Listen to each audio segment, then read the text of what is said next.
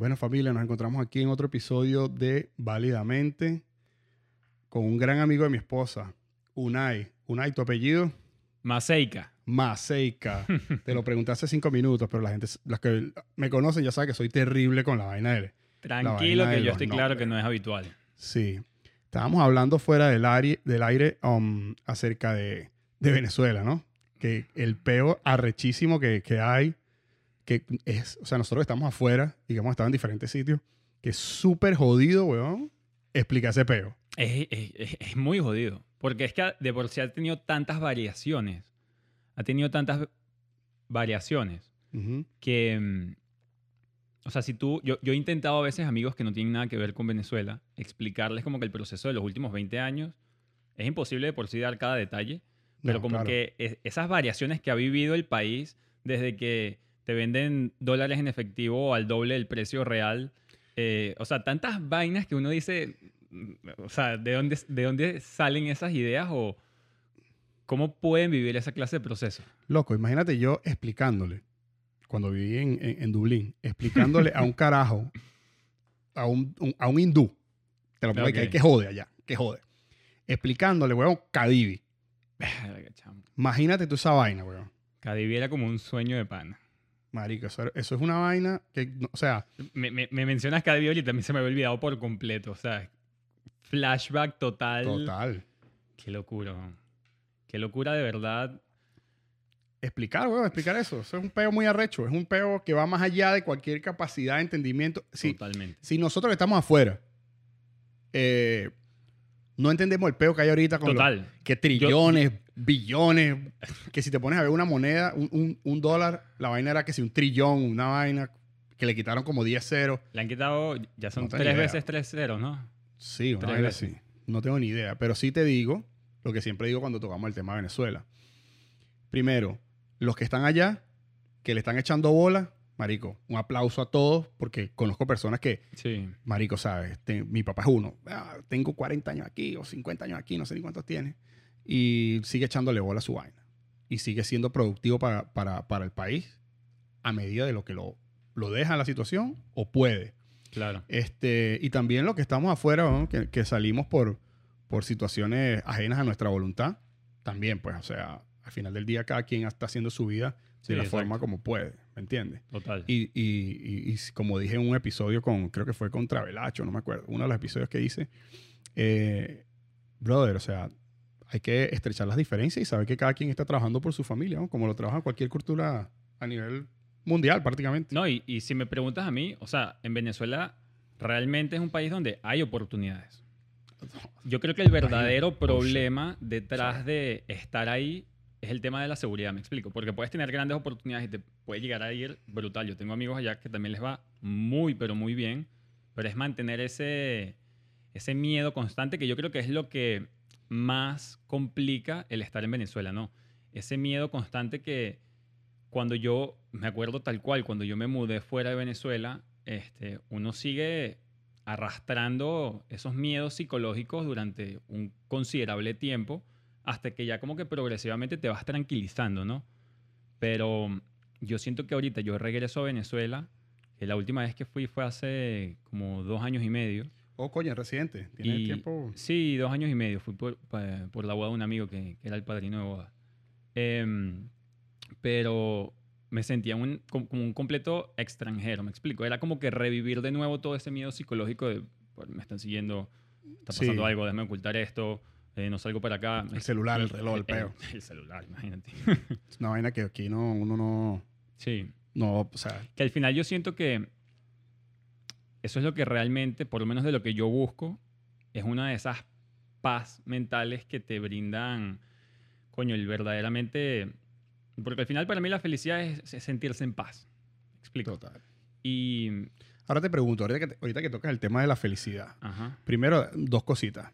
Una, como pueden ver, no tengo gorra. Que muchas personas me han preguntado por el, por el privado del, de- del Instagram que qué pasó, que coño, que, que, que si soy calvo y toda esa vaina. Mira, no soy muy calvo que digamos. Mi papá tiene más pelo que yo. No tengo calvicie por ningún lado.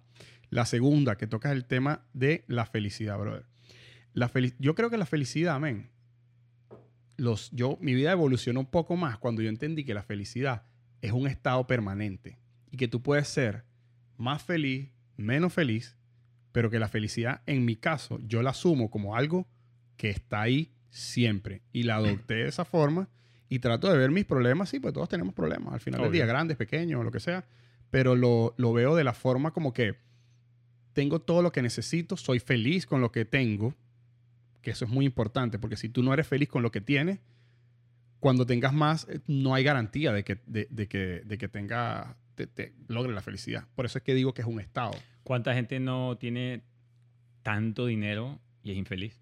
Hermano, si, yo no sé si tú sabías, lo, lo- hay un estudio de la depresión en los un estudio en los Estados Unidos. ¿Ok?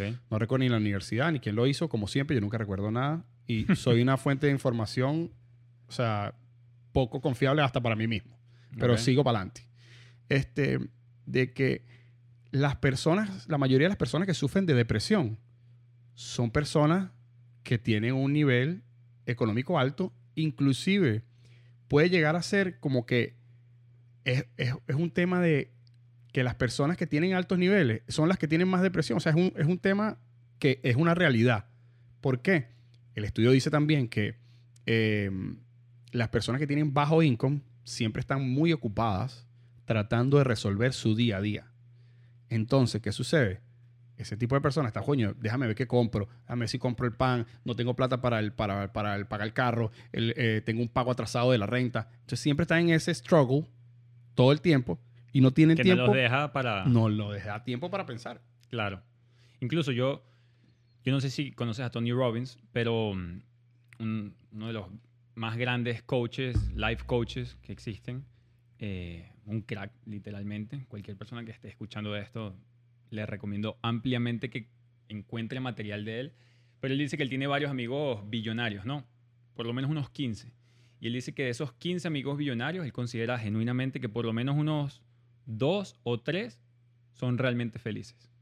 Es arrecho. Es arre- arrecho. Es arrecho Y, porque y estamos hablando de billones. billions, ¿sabes? Exacto. O sea, son, y de dólares, no, no crean que son de, de bolívares. Exactamente. Este, billions. Mira, para mí, la felicidad es una decisión.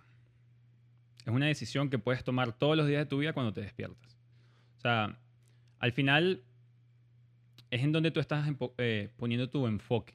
Me explico. Si tú te enfocas en las cosas malas que te están sucediendo, donde tú te enfocas, eso crece. Claro. Sea bueno, sea malo.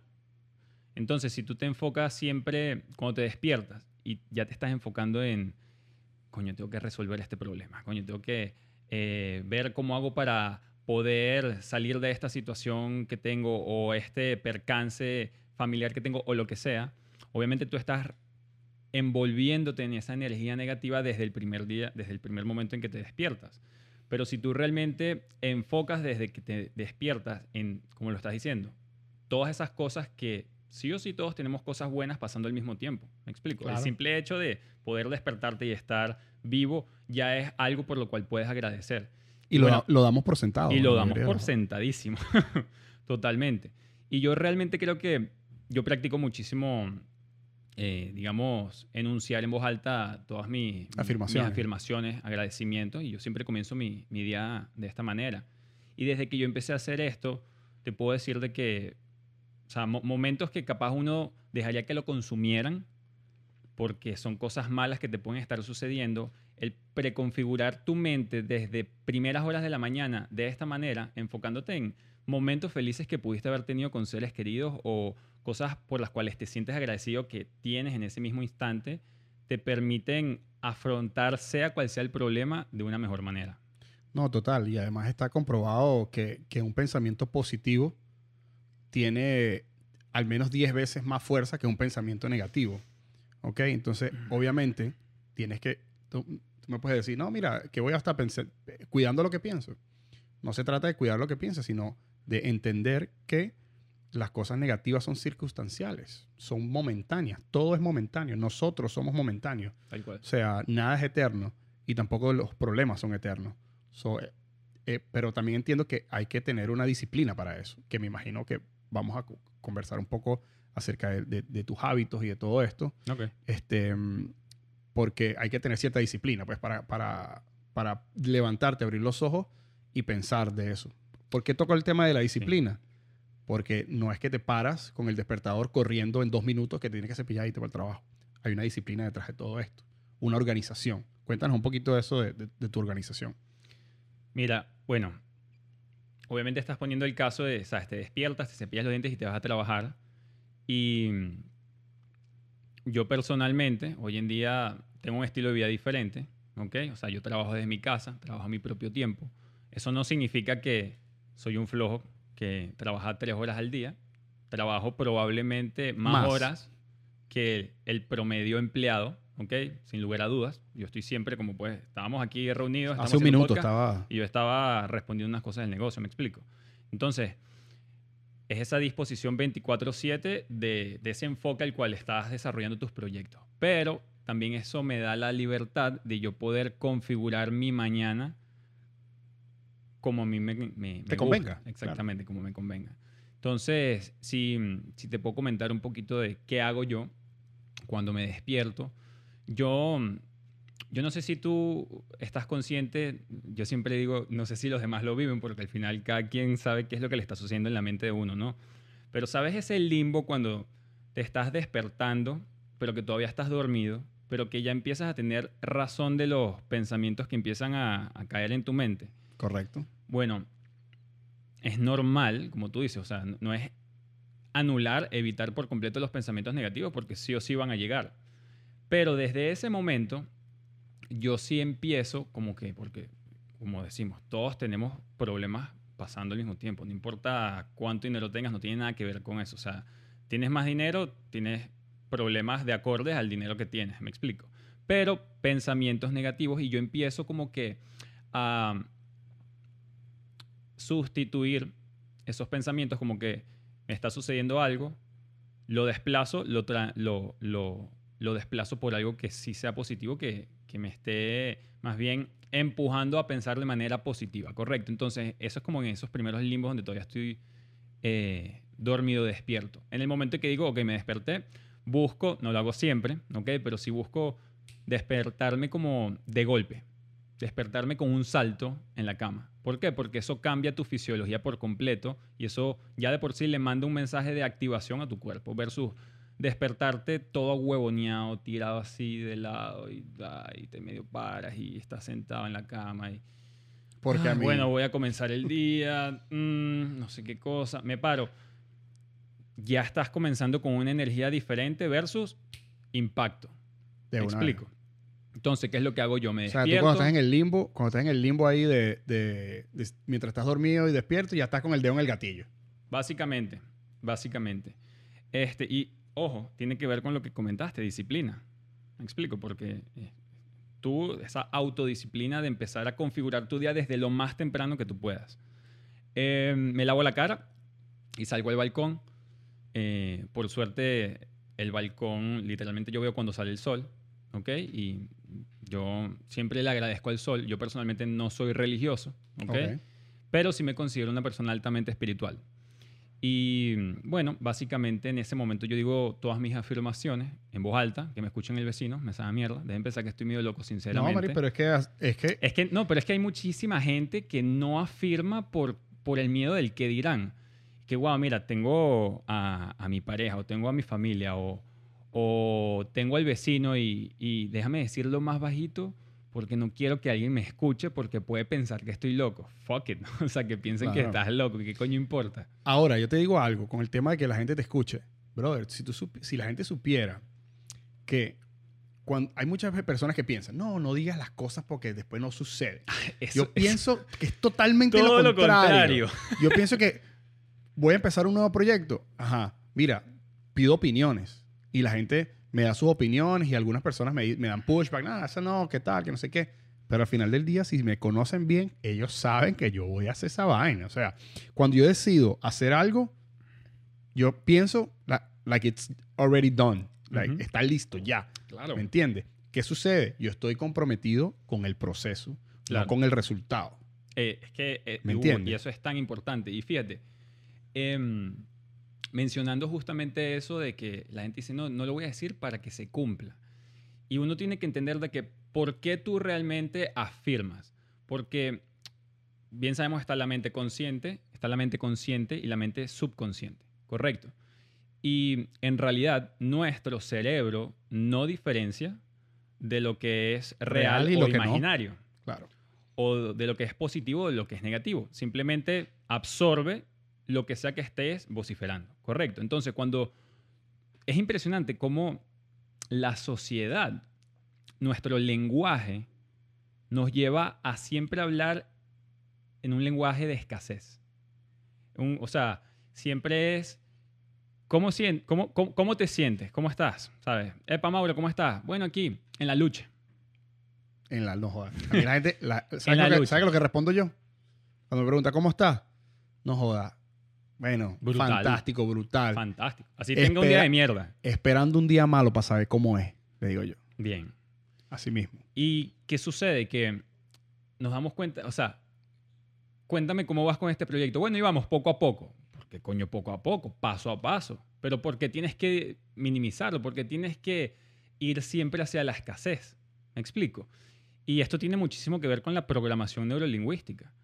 Y mm, cuando tú empiezas realmente a decir en voz alta, y es algo que yo hago durante el día, no solo en la mañana. O sea, cuando me recuerdo, ¿sabes? Repito ciertas afirmaciones durante el día, porque al final tú ahí le estás, y es como tú lo dices, eh, it's already done. O sea, no lo estás diciendo como cuando sea, no, no, ya es un hecho. Aunque no sea tu realidad actual, tú tienes que afirmarlo como que it's already done, ya está hecho. O sea, tú ya tienes ese resultado que estás buscando. Entonces, ¿qué pasa? Tú le empiezas a disciplinadamente todos los días mandar esa clase de mensajes a tu subconsciente, porque nosotros tenemos quizás control del consciente, pero no del subconsciente. El subconsciente simplemente es una piscina que está absorbiendo todo lo que está pasando en tu entorno externo. Y como estamos acostumbrados a que todo es quejas, todo es problemas, inconvenientes, eh, me explico. Uno ahí es donde tiene que ser tan estri- estricto con las palabras que usa, porque eso es lo que va a preconfigurar realmente tu subconsciente, que es lo que va a determinar realmente la realidad que vas a tener en hoy y mañana. ¿Y sabes qué, qué me parece súper arrecho? Que creas o no creas, no importa. Es- Eso, eso, eso Eh, a funciona. fact. Eso es, es- un fact que los, Mira, los- millonarios más millonarios del mundo, las personas, no, digamos que no todo el mundo está interesado en el dinero, pues, pero, pero las personas más exitosas, llamémoslo de esa forma, eh, en su vida personal, profesional y todo, tienen en, en común eh, el- las afirmaciones, tienen en común el Claro. sentirse exitosos antes de serlo, tienen en común eh, la disciplina, despertarse temprano, em, agradecer, el agradecimiento. Yo tengo, mira, yo obviamente, o sea, no soy perfecto, tengo un millón de defectos, pero eh, considero que soy muy bueno con el, con el tema de, de- de las afirmaciones y a veces hay inclusive personas que me dicen que puedo ser un poco eh, egocéntrico, pero no se trata de ser egocéntrico. Yo me creo mi vaina, yo creo que yo soy muy bueno y creo que Claro. soy mejor que mucha gente en muchos aspectos y otras personas son mejores que yo en otros aspectos. Todos nacimos y estamos Es que- eh, siendo diferentes, pero yo creo que en lo que yo hago, yo soy muy bueno y voy a ser el mejor, brother. Y me siento el mejor hoy en cada cosa que hago. Y a mi hija, que tiene tres años, em, te iba a preguntar eso también. Yo hago las afirmaciones con ella en la noche Brutal. antes de acostarse. ¿Cómo es? Nosotros nos acostamos, leemos un cuento, se toma su, su ella no toma tetero, pero toma una lechita chocolatada y no sé qué. Ujú. Y me acuesto con ella ahí abrazados y empezamos. Soy bella y ella repite, soy bella, Brutal. soy inteligente, soy suficiente, soy buena, soy una buena niña, me porto bien, hago lo que me piden, ayudo a mis, a mis padres. Este, cuando vienen mis, mis- mis padres de Venezuela también les- les- los incluyo en todo eso eh, para que ella, eso está entrando, ¿en dónde? En la piscina que tú estás mencionando y yo solamente puedo hacer algo, algo por ella, no puedo hacerlo todo por ella, pero lo que yo voy a hacer es crear una niña con una mentalidad fuerte para que ella tome sus decisiones y, y No, y- su- siga adelante. y que brother. crea que realmente es autosuficiente. Eh, Tú sabes que eso es algo que mi hermano, mi, mi sobrino, el, el mayor, tiene hoy en día 5 o 6 años. Y mi hermano también es algo que practica tal cual, lo que estás haciendo tú. Este, y es como tú dices, o sea, esto es ley de atracción. Tú puedes atraer abundancia, tú puedes atraer escasez. Pero es una ley. O sea, da igual si lo quieres o no, es como la ley de la gravedad. Tú no la ves, pero si yo lanzo este vaso, se cae. Total. Me explico. Y la ley de la atracción funciona exactamente igual. Y te digo, y supongamos que no crees en la ley de la atracción. Supongamos que no crees en la ley de la atracción, supongamos que no crees en la espiritualidad, supongamos que no crees en nada de eso.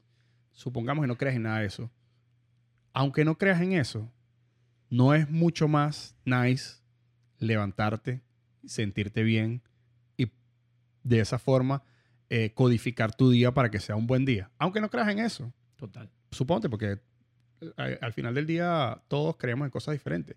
Pero eso es, es un fact que te ayuda. Y, y, y, sería nice, aunque no creas en eso, que, que tengas un día, empieces tu día de esa forma.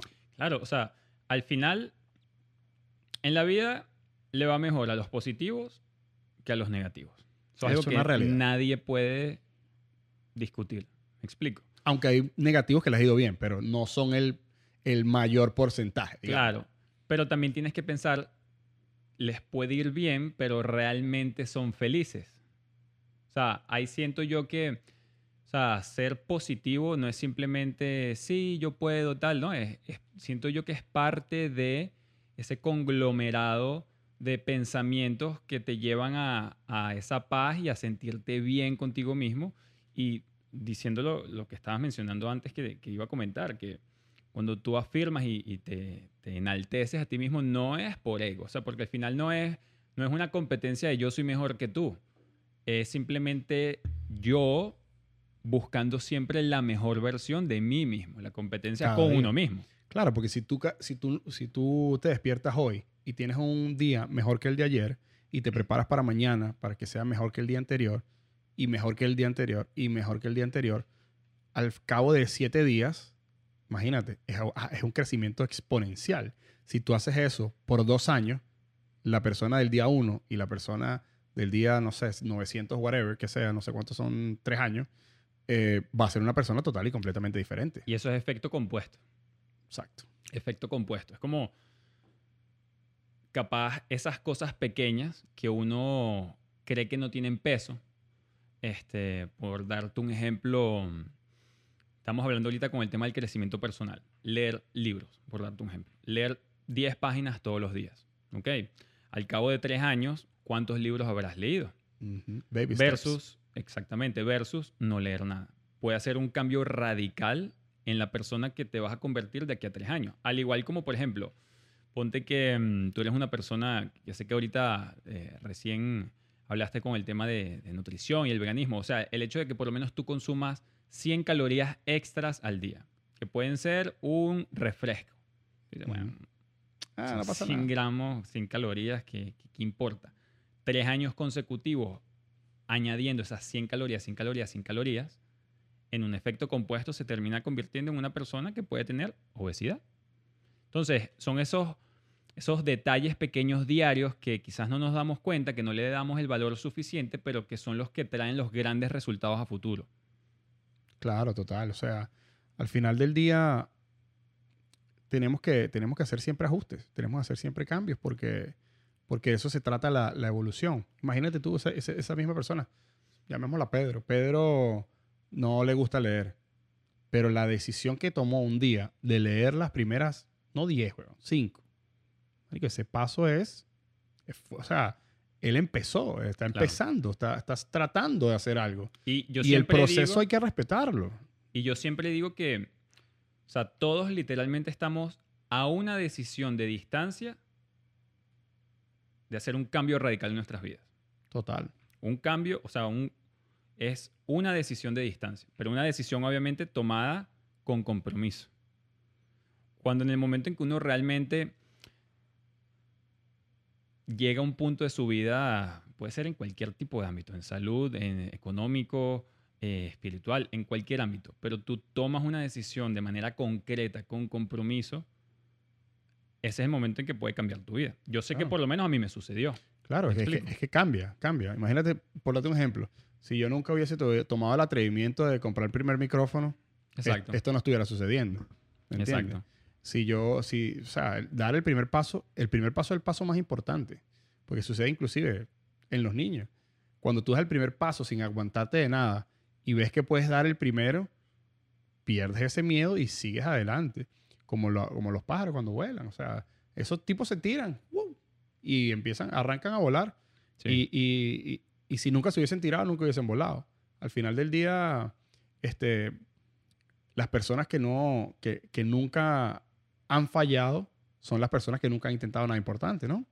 Yo prefiero intentar y fallar a nunca haber intentado. No, total. El que nunca intenta, siempre pierde. El que intenta a veces pierde, a veces gana. Pero si nunca lo intentas, siempre pierdes porque no vas a, no, no vas a llegar a ningún lado. Tal cual. Y al final, uno también tiene que estar comprometido con hacer que esas cosas sucedan porque hay una realidad y es que sí o sí, tú y yo vamos a ser más viejos mañana que hoy. Total. Eso es una realidad absoluta y sucede para todo el mundo. Es decir, envejecer es una realidad absoluta para todo el mundo, pero mejorar no. Mejorar es una decisión, porque yo puedo ser igual o peor mañana que lo que soy hoy. Yo tengo que tomar la decisión de mejorar mi persona diariamente para, en efecto, progresar. No, total, total. Mira, Unai, un placer tenerte aquí porque Gracias, él, es el primer alemán del podcast, bro. Ajá. para las personas que no lo conocen, eh, Unai eh, em, es alemán. Cuéntanos esa historia. Pero bueno, ¿Cómo, fue eso? contarte eso, porque yo nací en Alemania, pero no soy alemán. Cuéntanos porque fíjate, en Alemania, no sé, no, sé, si hoy en día es así, bueno, tú ya sabes por qué. En Irlanda creo que también es así. Ok, tu papá tenía que ser alemán para tú tener la nacionalidad. Y mi papá, aunque habla alemán perfecto, por parte de mi abuela son, somos alemanes. Mi papá era venezolano y lituano. Entonces yo en verdad nací en Alemania siendo venezolano.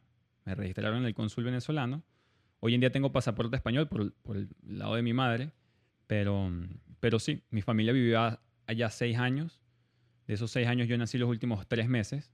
Entonces yo tengo un hermano mayor que me lleva 12 años. Mi hermana me lleva nueve. Yo siempre dije que fui un pelón, mi familia dice que no, pero qué coño importa. y obviamente mis hermanos, mis papás todos hablan alemán perfecto. Y fíjate cómo es la vaina que cuando estábamos en Venezuela, obviamente tres meses que coño iba a hablar yo alemán, ¿no? No hablabas nada. Nada, cero, obvio. Eh, me crió en Venezuela y en mi casa, cada vez que ellos querían hablar de algo de lo cual no querían que yo me enterara, ¡pum! Se ponían a hablar en alemán. Yo, bueno, jódanse todos, ¿no? Y ahí es cuando yo mm, cumplo 18 y tengo la oportunidad y me voy a vivir un año a Alemania y ahí sí aprendí alemán. El alemán es complicado, ¿verdad? No se lo recomiendo a nadie. es complicado. Y ojo, yo tengo por lo menos ocho años sin hablar alemán, muy esporádicamente porque me habré encontrado una persona y es una lástima, pero sí lo perdí muchísimo. O sea, el 90%. Claro, porque lo que no se practica se pierde. No, claro, total, total. Pues fíjate, eh, yo hablo varios idiomas también, bro. Eh, y lo que tú dices es verdad. O sea, lo que no se practica se pierde. Pero tengo también un, algo positivo que decir de eso. Por lo general, cuando yo no hablo italiano nunca. No, o sea, cuando estoy en, mi trabajo, llega un, italiano preguntando vainas ahí, que no sabe hablar ni español ni inglés, todo el mundo me llama y, voy yo y hablo con el tipo. Pero cuando estaba en Italia, cuando yo viajé de Dublín, cuando me fui a Dublín, me fui a Italia primero y no me fui a Venezuela. Entonces, ¿qué sucede? Cuando llegué a Italia y tenía dos días en Italia, ya estaba hasta soñando en italiano. Claro. Porque el proceso, como no sé, algo neurológico seguro. Es como, o sea, es como en el ejercicio, tú tienes memoria muscular. Exacto. Yo siento que no lo he experimentado, pero sí siento que puede fácilmente aplicarse el mismo concepto. O sea, si tú me sueltas ahorita tres meses en Alemania, probablemente a la semana. agarro el, idioma así. A la semana ya estás hablando alemán, porque me pasó. Claro. Yo aprendí por mi cuenta portugués también. Y, brother, me encanta. El portugués me encanta. Sí. Ha sido el único idioma que realmente yo me he puesto a darle duro. A darle duro. Tú sabes que si, si, si yo tuviese que elegir un idioma ahorita para aprender, sin lugar a duda, japonés. El japonés. Es que, brother, Japón y su cultura, mano.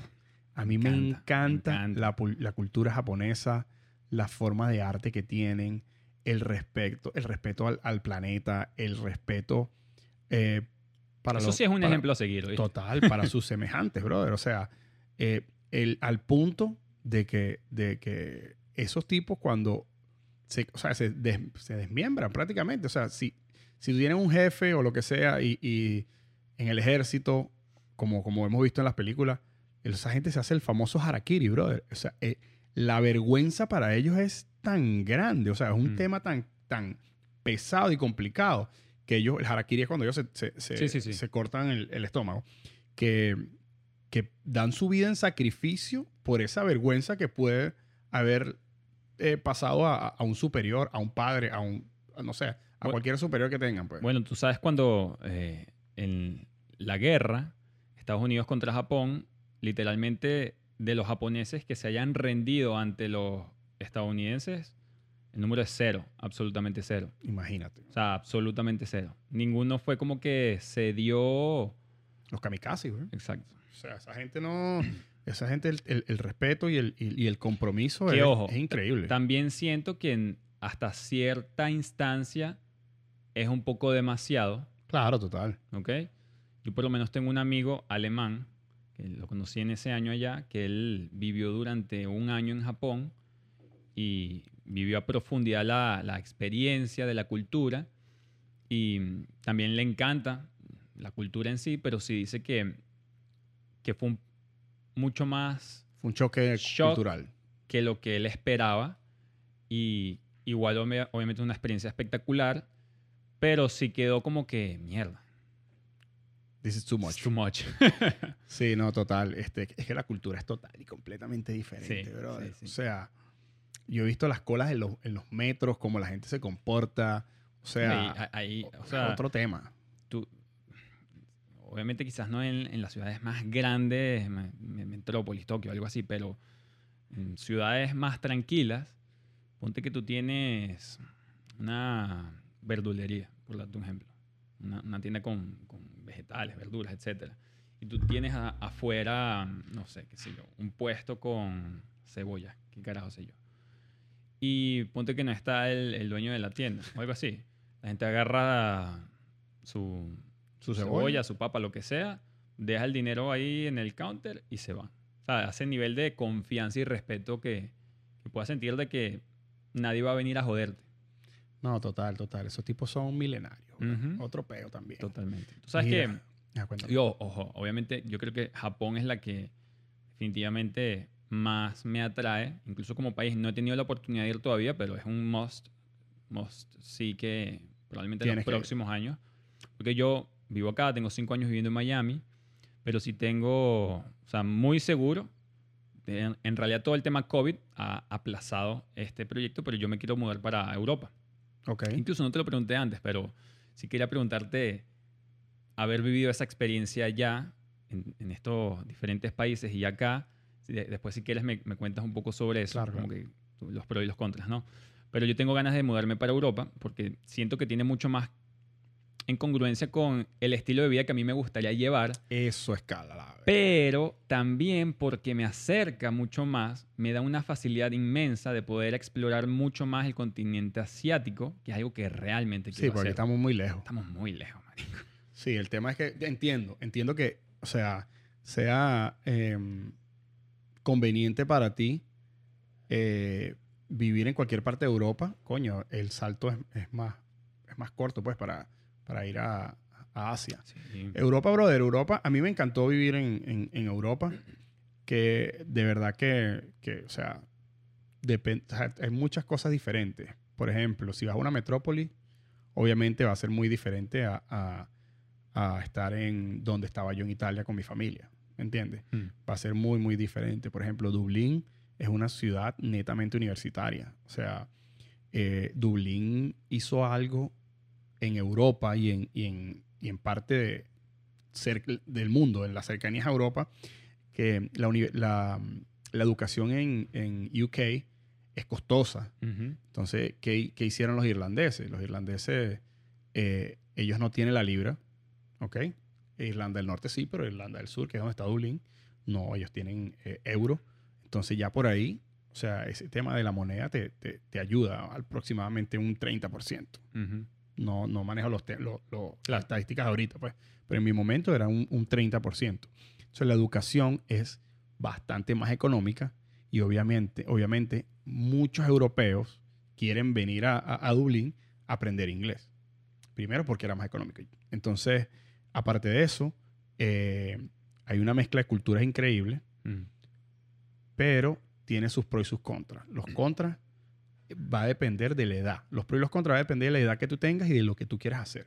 Por Mm. ejemplo, si quieres hacer una familia en Dublín, marico, no. O sea, no tiene sentido, marico. O sea, los, los- los irlandeses los amo, pero los tipos son, weón, demasiado alcohólicos, arrechamente alcohólicos. Ellos tienen un dicho que dice que, que los dioses em, crearon el alcohol para que los irlandeses no dominaran el mundo. Entonces los carajos son, hay un problema de alcoholismo. La seguridad es increíble, Ok, pero hay un tema de alcoholismo, muy heavy. no joda, arrecho.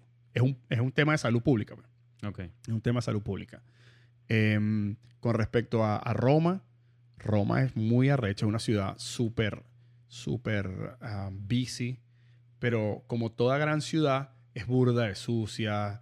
O sea, es como decirte New York, pues. O sea, Ok, es ok. sucia, ahí... Yo fui a Roma, pero muy chiquito, no me acuerdo, la verdad. No te recuerda. No. Roma es, es muy, o sea, es muy turístico siempre. Es- tú ves los rebaños de turistas por todo, por toda Europa. Yo tengo en, por toda Roma, Ujú. yo tengo una prima que se llama Ana María. Ella es guía turístico en Roma. Ok. Una- es una de las personas más inteligentes que yo he conocido jamás. Así te lo, así te lo Ok. pongo. Em, ella siempre le fue muy bien en el colegio, muy bien en la universidad y decidió, tiene una facilidad para los idiomas. De hecho, escribe español mejor que yo. Así Ok. mismo te lo digo. Te pone más acentos que yo. Ok. O sea, es súper brillante con los idiomas. Y ella decidió hacerse guía turístico. Y resulta que en, en, en Europa, en Roma, los guías turísticos es, es una carrera. Porque imagínate, Sí. o sea, es, es un tema súper complicado. Tienes que estudiar historia un montón, tienes que obviamente hablar varios, varios idiomas, tienes que obviamente conocer cada detalle de las cosas y es, es- como una carrera, ¿sabes? Si tienes ciertas calificaciones o ciertos títulos, puedes hacer ciertas cosas. Puedes ir escalando. De todas formas, prima, si, si me escucha, eh, si meto alguna pata aquí, igual este, escriben por los comentarios. Entonces, hay un Y desarrollo. si voy para Roma, cuando probablemente termine yendo, voy a contactar a tu primo. No, brother, sea, ella es fantástica. Y entonces, bueno, ella es la cabeza de los rebaños prácticamente. Es, el, es- es el perro del rebaño que va guiando a todas las ovejas a dónde ir, dónde no ir y todo eso, ¿no? Y algo bien particular me pasó la última vez que fui para allá. Eh, le dije, prima, ya yo conozco toda esta vaina. Vámonos. No, yo quiero que tú me lleves a una vaina underground. Yo quiero Mm. conocer lo que, lo, lo que lo- los turistas no Lo ven. claro. Pero me llevó un montón de capillas y de, y de edificios históricos, subterráneos. eh, o sea, y ella vive allá. O sea, y, y me encantó porque no fue, ay, El voy a ir a. Roma y voy al Vaticano. Yo, honestamente, yo detesto esa clase de viajes así. Sí, el O sea, yo soy de encontrarme un local a donde voy y, y- y- y decirle, dime para dónde voy, que no va la gente normalmente. Porque yo creo que ahí es donde realmente... y más se cuando ya lo, ya, lo, ya lo vivi- ya lo viste. Claro, exacto.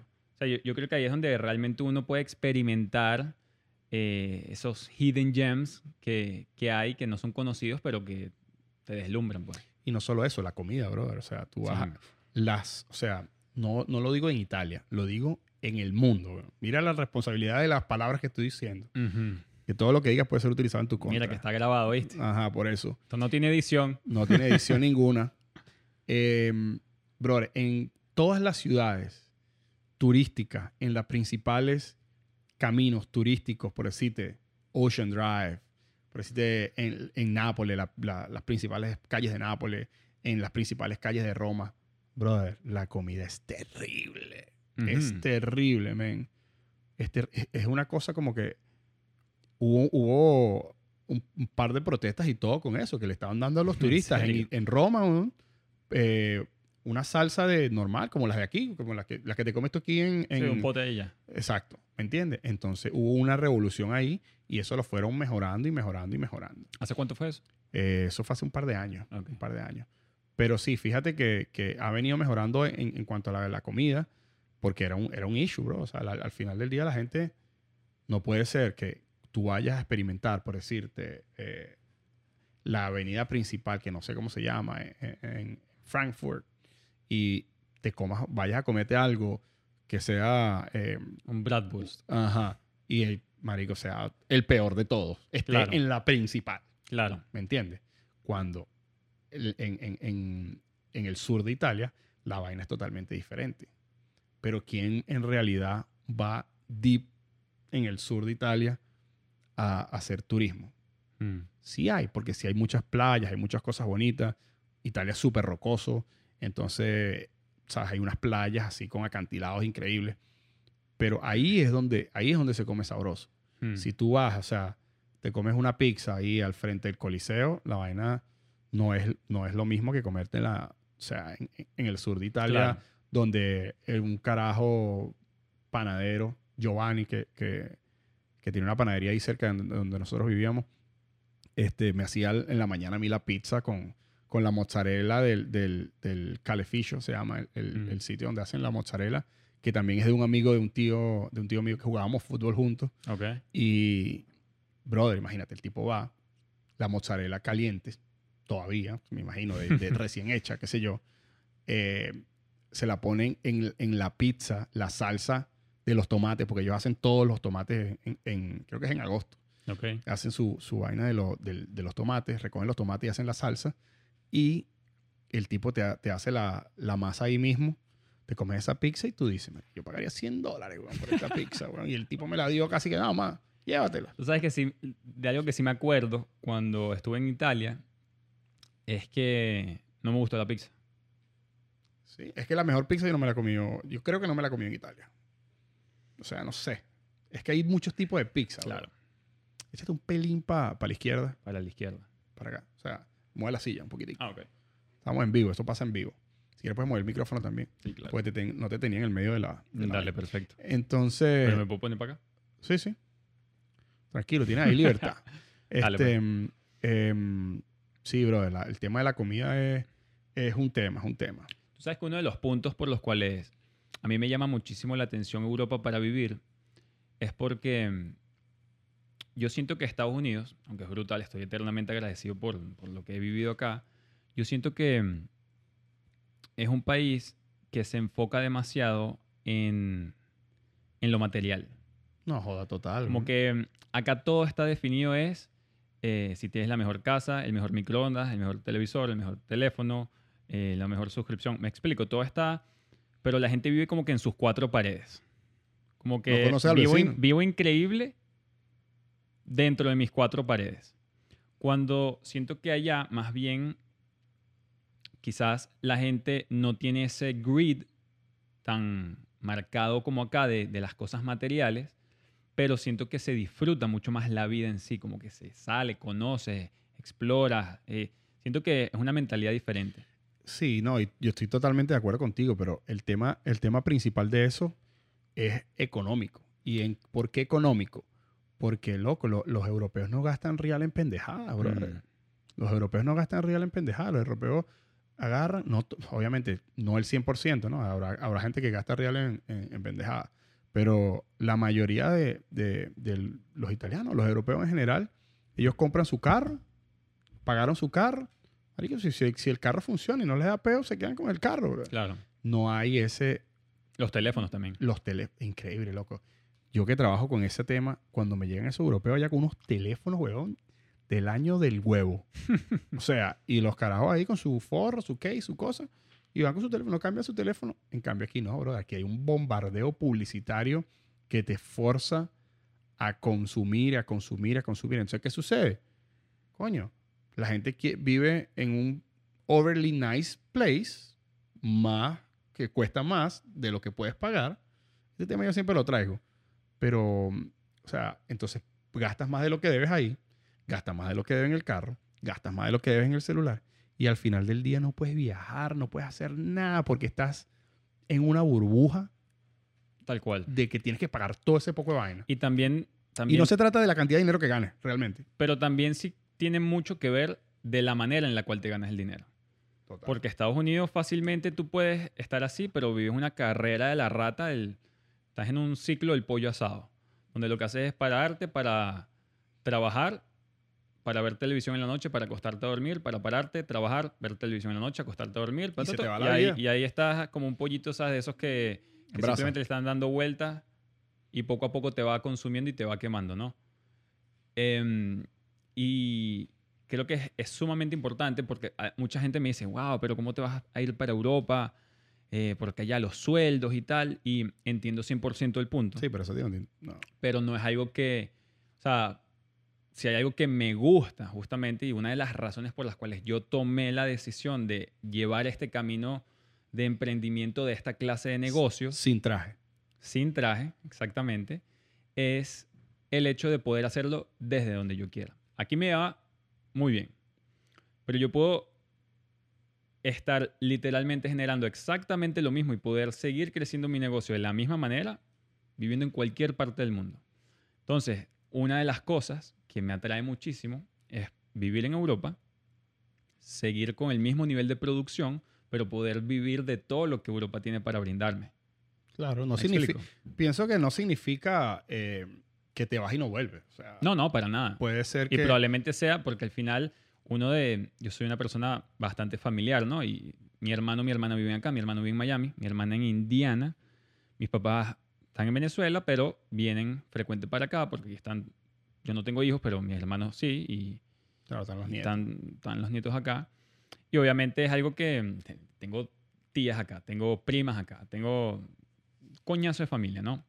Entonces, obviamente, indiferentemente de que yo me vaya para allá, sé que va a ser un, un vaivén con- constante, pues. No, y no solo eso, va a ser bueno para ellos porque ellos van a tener a alguien allá a quien visitar. Entonces empieza, Sí, empieza el, el, el, el, coño, vamos a ir para donde una vamos a ir para, ver cómo está la vaina en Roma. Coño, mira, ya que estamos en Roma, brother, los vuelos es increíble. Allá todo el mundo ojo, viaja. no me mudaría a Italia para que sepas. No, no, no, tranquilo. Ojo, aunque Ajá, hablándome, hablando de eso, ¿a dónde te mudarías? Eh, inicialmente España, inicialmente España. España. Barcelona, Madrid. Madrid, creo que no, por el hecho de que justamente, fíjate, una de las cosas que yo tengo cinco años viviendo en Miami y como te digo, súper agradecido de lo que he podido vivir en esta ciudad y lo que me ha brindado, pero ya estoy harto de Miami también. Sí, es que con Miami siempre hay un, un amor-odio, ah, como se dice. Sí. ¿Cómo podría decir en español? Eh, un amor, una relación amor y odio. No, y, y- y que también, a ver, yo soy un carajo que si tú me, va- si tú me das a elegir, por ejemplo, entre mm, quedarme en un hotel cinco estrellas, la verga más impresionante del mundo, la mejor suite del mundo en Las Vegas, la ciudad, el peo, o en New York, o, ¿sabes? Como que en una metrópolis y eso, versus estar en una cabaña completamente alejado de la civilización y, y poder disfrutar de la naturaleza y, y conectarme. Y este, te voy a elegir mil veces la parte de la naturaleza. Así soy yo. Yo, yo siento que soy un, un- como una persona que tiene mentalidad de hippie, pero que le gusta hacer eh, Buen dinero. buen dinero. sí, total. Yo entiendo.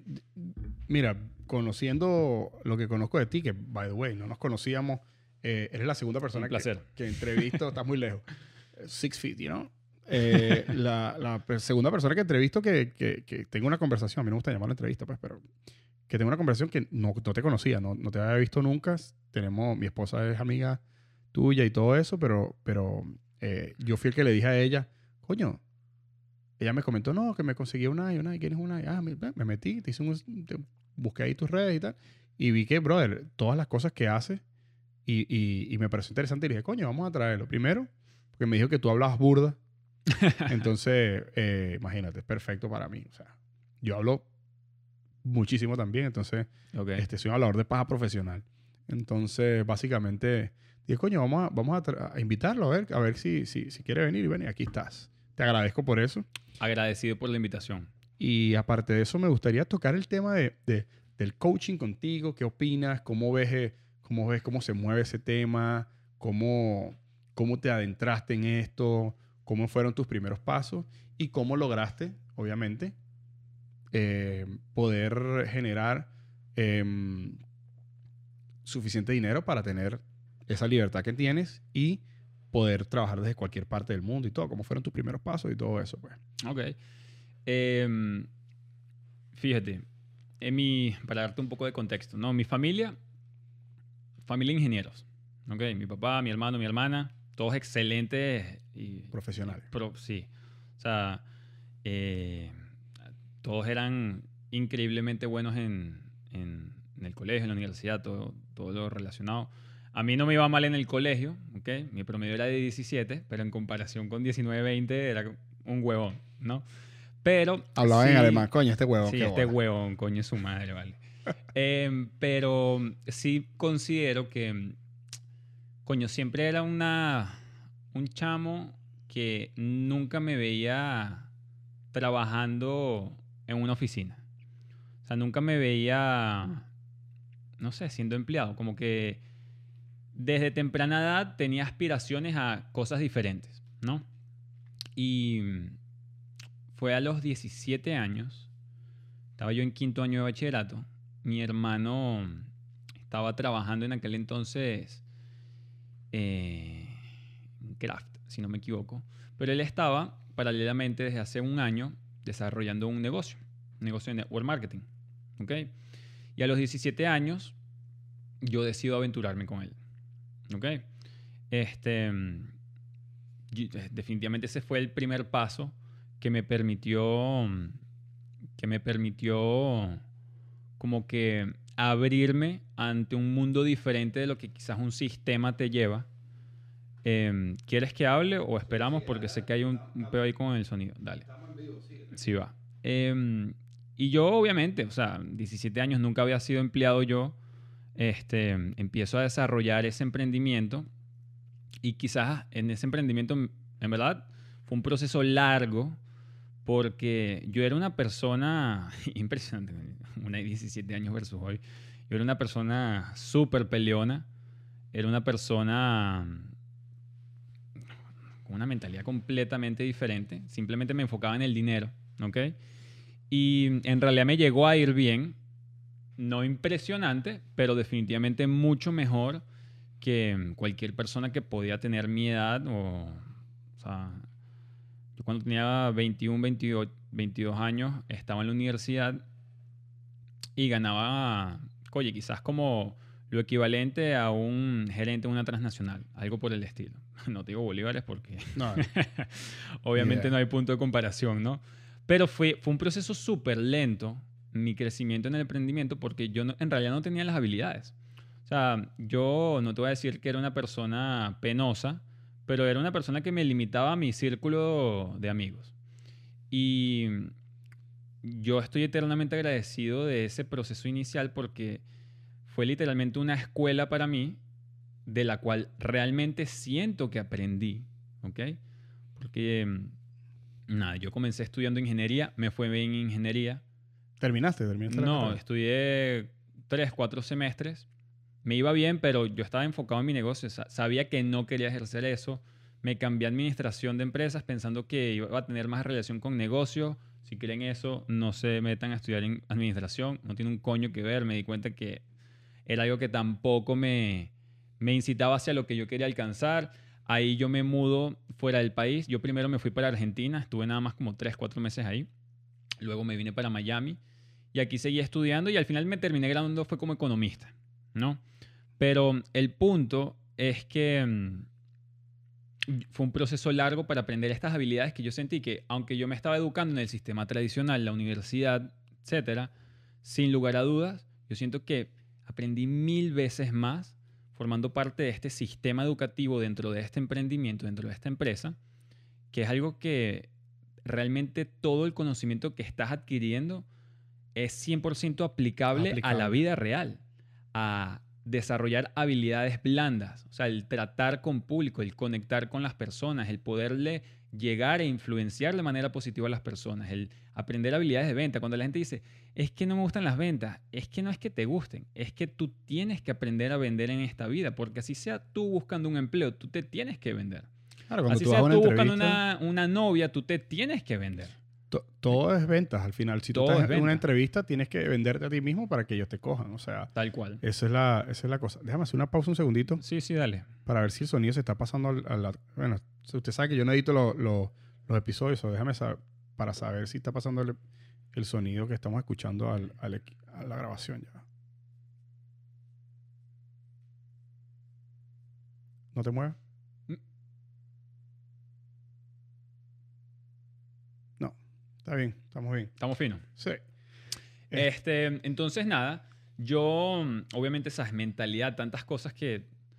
yo yo- es, es impresionante, ¿no? Pero si hay algo que definitivamente siento que es una grandísima pena en el mundo, es el concepto que la mayor cantidad de gente tiene hacia lo que es el network marketing. Sí, la gente le saca el cuerpo. Chamo, es impresionante y, y- y te lo juro que es algo que te puede traer tantos beneficios como desarrollarte a ti como persona. Yo definitivamente, parte de la persona que soy hoy en día se la debo 100% a la educación que recibí, no en la universidad. No me acuerdo ni el 90% de las vainas que aprendí en la universidad que ni porque yo ejerciese las carreras las aplicaría hoy en día, me explico. Sino a, Claro. este, a este sistema educativo de la vida.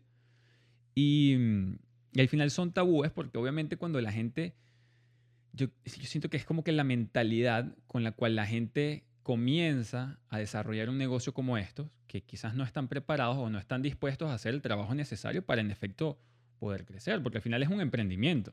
O sea, no todo el mundo que quiere emprender, así sea un negocio tradicional, montar un negocio un restaurante es exitoso. Bien sabemos que la mayoría fracasan. Solamente que como esto es algo, y yo creo que este es el punto realmente determinante. La mayoría de la gente no tiene dinero para montar un restaurante, por darte un ejemplo. ¿Ok? Entonces, si aún así el 90% de los restaurantes fracasan dentro de sus primeros dos años, ese conocimiento queda dentro de ese grupo de personas Que limitados que fallaron. El network marketing es una oportunidad que es para todo el mundo, pero no todo el mundo es para él. Porque te da un nivel de acceso tan económico que todo el mundo puede entrar. Pero no todo el mundo está preparado para el proceso o no está dispuesto a pasar por el proceso necesario del emprendimiento, no network marketing, emprendimiento para tener éxito. Entonces, como hay tantas más personas dentro de esta actividad y que sí o sí hay gente que fracasa, ¿ok? Es mucha más gente de la que fracasa versus un negocio tradicional porque tienen mucha más ac- accesibilidad a la oportunidad y por eso ahí se crea ese, ese mal concepto, ese tabú, ese, ese odio porque no tuve resultados que al final no es culpa del negocio, es Sí, 100% en esos tuyo. negocios, weón, yo, yo no tengo ningún tipo de experiencia con el, con, con el network uh, marketing, pero sí sé que hay que, hay que echarle bola, weón. O sea, 100%. hay que echarle bola, o sea, no es... La gente entra y cree que me voy a hacer millonario de la noche a la mañana y no hice un coño. Sí, sí, o sea, es un, es, es un tema complicado. Pero qué respeto yo del network marketing es que inviertes algo que inicialmente es lo que yo respeto del network marketing. Inviertes algo que inicialmente tienes en exceso, que es tiempo, versus dinero. O sea, tú inviertes tiempo educándote, sabiendo las cosas del X de compañía donde- con la- por la cual trabajes. Vas a tener una persona que está ahí contigo, que va a ser como que decir tu, tu coach y te va a ayudar con las cosas em, que, vas a, que vas a necesitar y todo eso. Entonces, eso yo lo respeto mucho porque neces- o sea, inviertes mucho tu tiempo primero para tener después dividendos. Cuando, Claro. cuando en el mundo real, por llamarlo de alguna forma, allá afuera, normalmente tienes que invertir. Mira, tú pusiste el caso de los restaurantes. Normalmente tienes que invertir cantidades de dinero para después ver si resulta o no. Entonces, si no tienes dinero, o mucho dinero, llamémoslo así, para, para invertir, es una, es una opción si tienes el mindset y si tienes el, el, el, el corpo- el comportamiento adecuado y las ganas de, de hacerlo. Pues. Es lo que yo pienso viéndolo de- desde mi humilde opinión de, de afuera. ¿Qué opinas tú de sí. eso? Yo siento que en un principio hay muchas personas que sí pueden quizás tener exceso de tiempo, porque a los 17 años yo siendo exacto. simplemente bachiller tenía que joder tiempo. Y mantenido, me imagino tú. Pe- sí, Exacto. Pero sí te puedo decir también de que una gran mayoría de las personas que también emprenden en network marketing y que hoy en día son exitosos comenzaron cero teniendo tiempo. Más bien, para llevar un poco de desarrollo la historia, ¿ok? Yo esa empresa con la que comencé, aunque me fue espectacular, tema país, todo se fue a la mierda, ¡pum! Al final después de ciertos años, yo dejo el negocio, me voy para, para Argentina, me, caigo aquí en Miami y mm, básicamente mi mentalidad mm, ya no estaba en el lugar correcto. Empiezo a perder un poquito incluso la confianza en mí, este, mm, un tema de autoestima, como que al final fue un poco tema país, pero uno empieza a dudar de sí mismo, ¿no? Y yo cuando llego acá a Estados Unidos, digamos, estoy estudiando y caigo por primera vez en el sistema tradicional. Por primera vez fui empleado. Y yo comencé... ¿A qué edad más o menos? Eh, eso fue hace como 3, 4 años. Yo tenía 24, 24 años aproximadamente. Este, mm, estaba aquí en Estados Unidos y comencé trabajando como obrero, cargando sacos, construcción, demoliendo cocinas, etcétera. Y mm, yo decía, bueno, excelente, pues yo hacía muchísimo ejercicio en aquel entonces. Hoy en día... Ahora me pongo más yuca. yo lo veía como que, coño, estoy matando dos pájaros de un tiro. Me explico, estoy trabajando y estoy haciendo ejercicio al mismo tiempo. Obviamente súper cansón, súper demandante. Estuve un tiempo haciendo eso, luego comencé a trabajar como mesonero, luego como bartender. Este, y llegué a un punto, yo estaba estudiando, ojo, estaba estudiando, pero sin realmente sentirme motivado por lo que estaba estudiando. Era simplemente como porque, bueno, cerrar un ciclo. Si había quizás empezado a asimilar como que, mierda, ¿será que tendré de verdad que buscar un trabajo dentro de mi carrera? Como que estaba asimilando cosas de las cuales nunca pensé que iban a formar parte de mi realidad en un pasado. ¿Ok?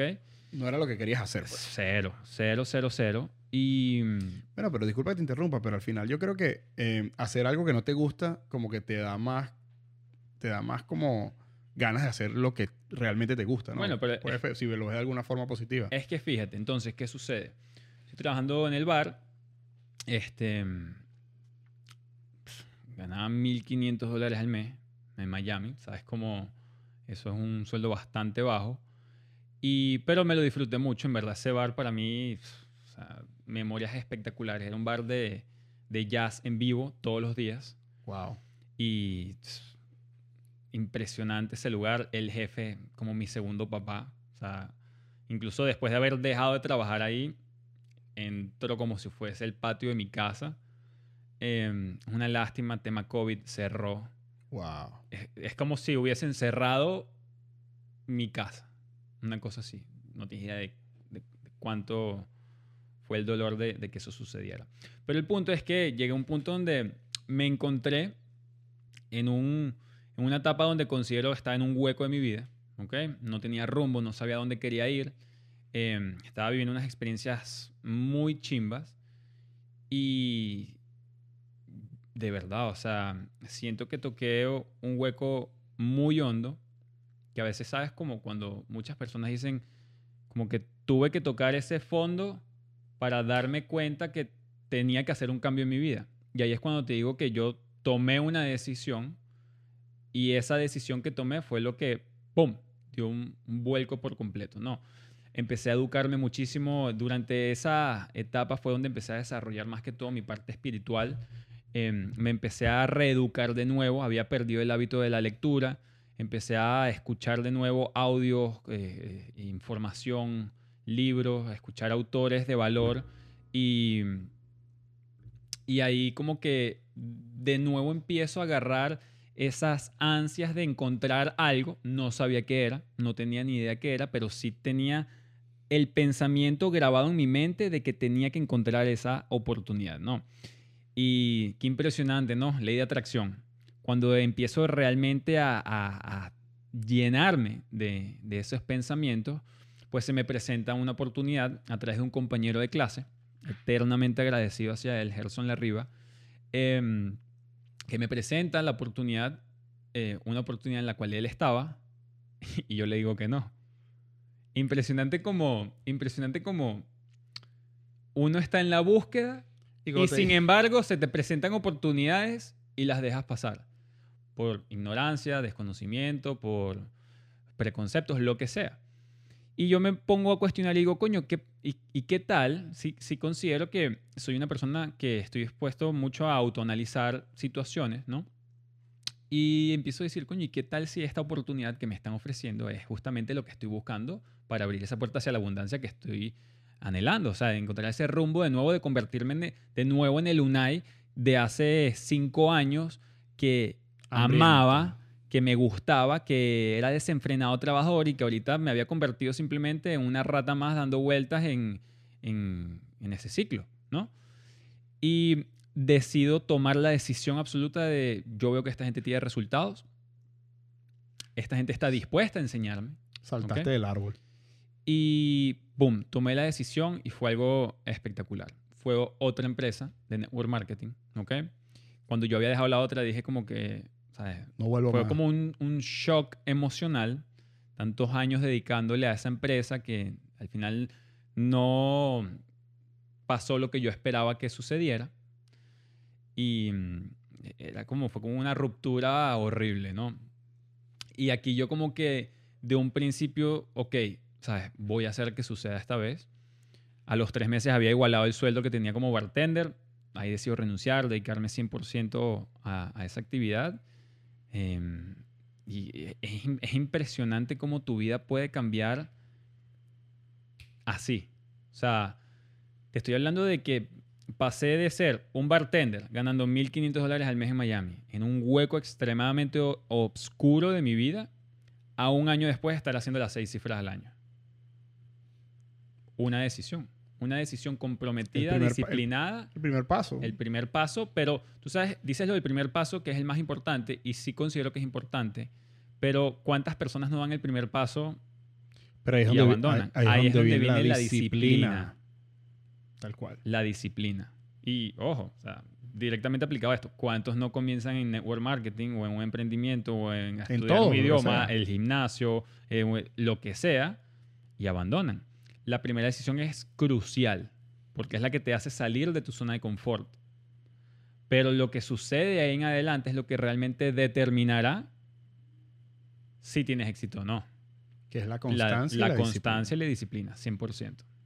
Ok, y me comentas dos, ah, dos compañías. No podemos, si quieres no decimos el nombre, no importa. Sí, no importa. Em, actualmente estás, si- sigues en la segunda compañía de... Fíjate, yo estoy en una tercera, pero por un problemas de liderazgo, problemas administrativos que mm, nuestro equipo de liderazgo, digamos, no estaba en sintonía, no nos estaban gustando eh, ciertas situaciones, ciertas actitudes.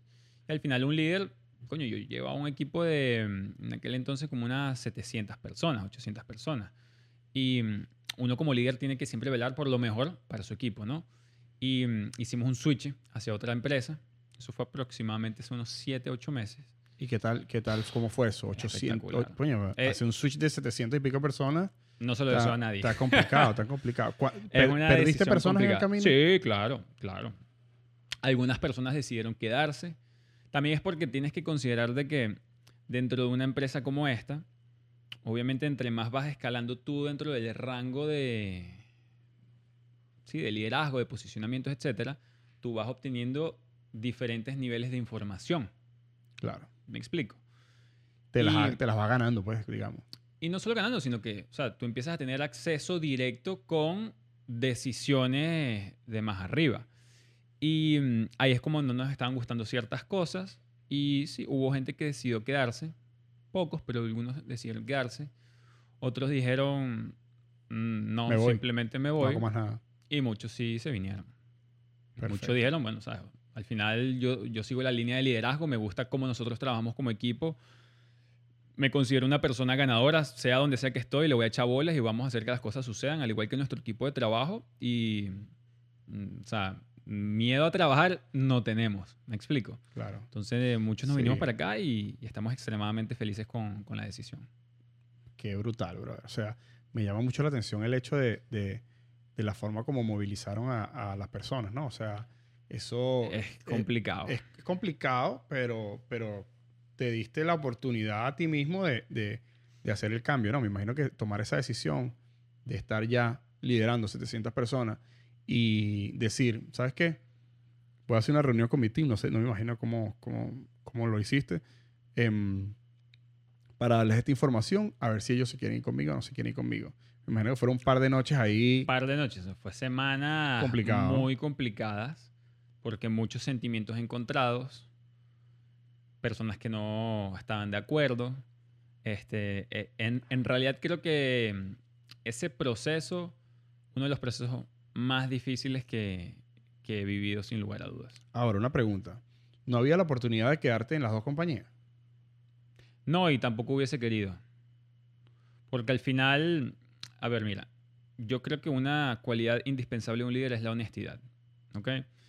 Y yo no puedo quedarme en la otra empresa y transmitirle la visión de un proyecto a largo plazo a una empresa de la cual ya, ya ni siquiera confío o siento que ellos me van a respaldar a mí. Entonces, yo ya internamente, por mis valores, ya no me sentía cómodo en la empresa. La honestidad. Tocaste un tema, tocaste un tema súper, súper deep, ¿no? Eh, como líder, yo también lidero un, un grupo de personas en mi trabajo. Eh, yo siento que la honestidad y, y la confianza es, es la base de, de cualquier eh, relación. Relación, no exactamente. solo de trabajo, sino cualquier relación en general. 100%. 100%. Entonces, ¿qué sucede?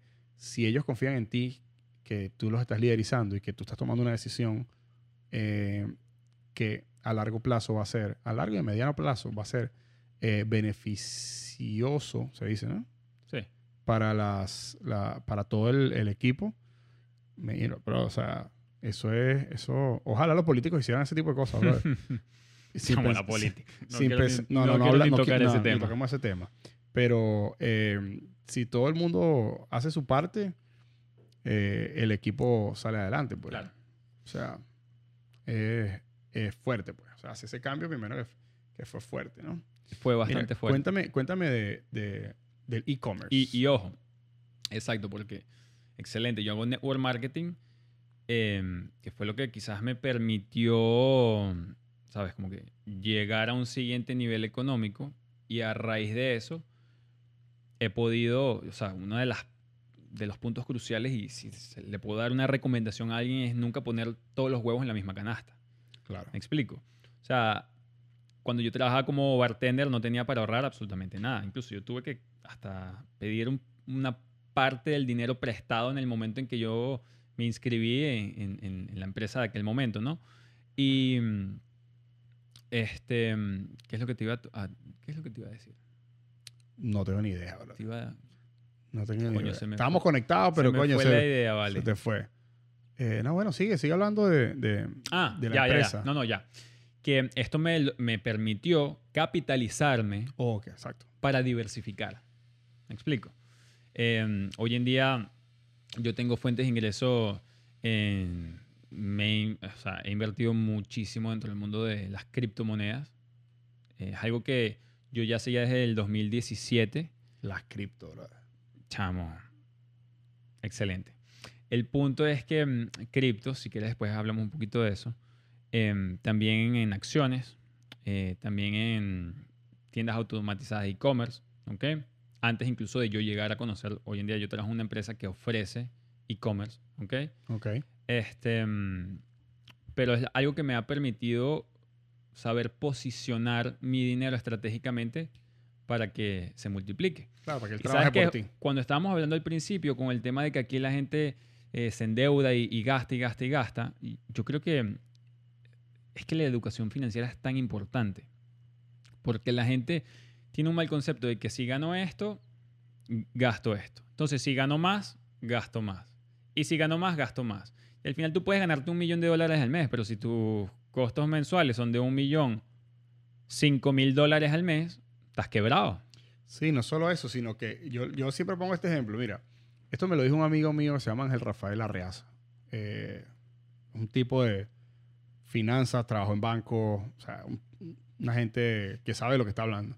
Me dijo, brother, no importa cuánto tú ganes. ¿Por qué? Porque si tú ganas 5 mil dólares, ¿verdad?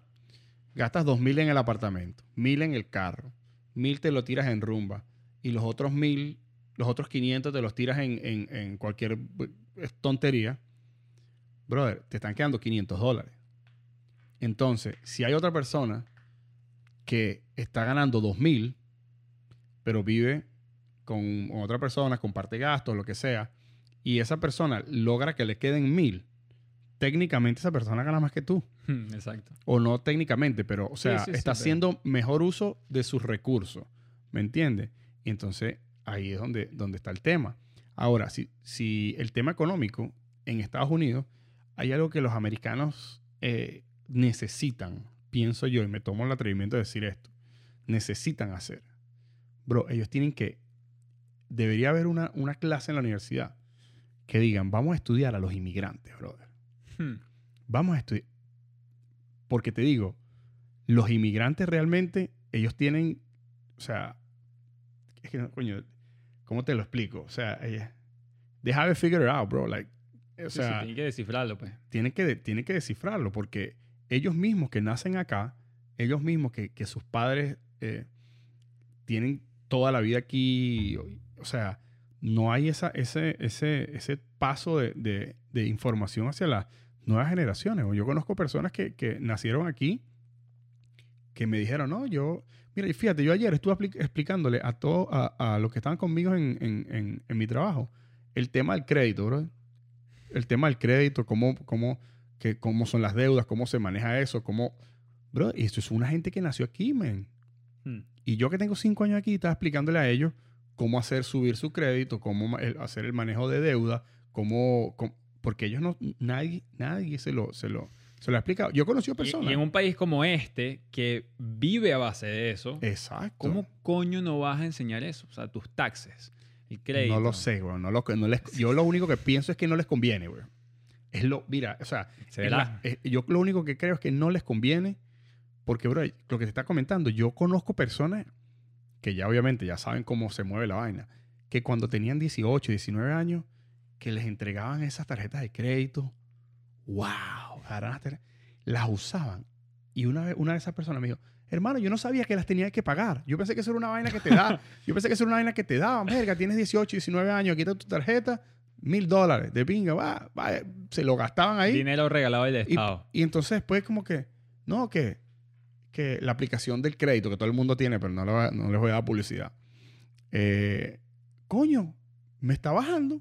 ¿Por qué me está bajando el crédito? ¿Por qué me está bajando el crédito? Marico, tienes que pagar, weón. Esa vaina tienes que pagarla. Entonces, imagínate, si llegamos al punto de que personas que nacieron aquí no saben de esa vaina, brother, debería haber una carrera en cada uno, así como ciencias sociales en todas las carreras, creo Mm. que tienen que ver. Es una de las materias que todos ven. Debería haber algo que te hable. Cómo hacer los taxes, cómo em, utilizar tu crédito, qué es una deuda buena, qué es una deuda mala, este, budget, eh, ¿cómo se dice eso? Em, planificación de gasto, puede ser. Sí. Presupuesto, Presupuesto. presupuesto. O sea, debería haber algo así. Y eso aquí no existe. Sí. Es Eso aquí una, no existe. Una lástima. Es una lástima porque salir de, salir de un endeudamiento fuerte te puede costar hasta siete años, güey. Sí. O sea, siete años es lo que se borra el- el- las deudas, pues.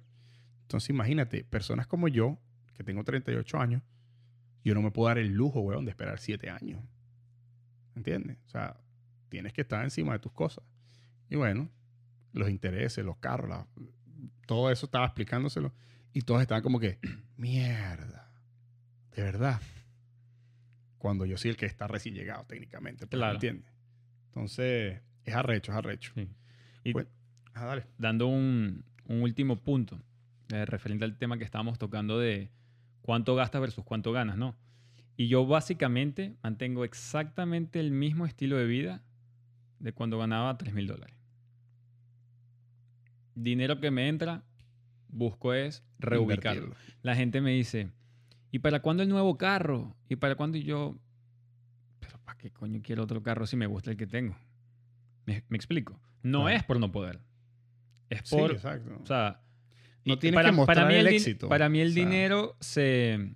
Es un poco irónico porque para la profesión que desarrollo uno tiene que mostrar cierto nivel de éxito porque al final Claro.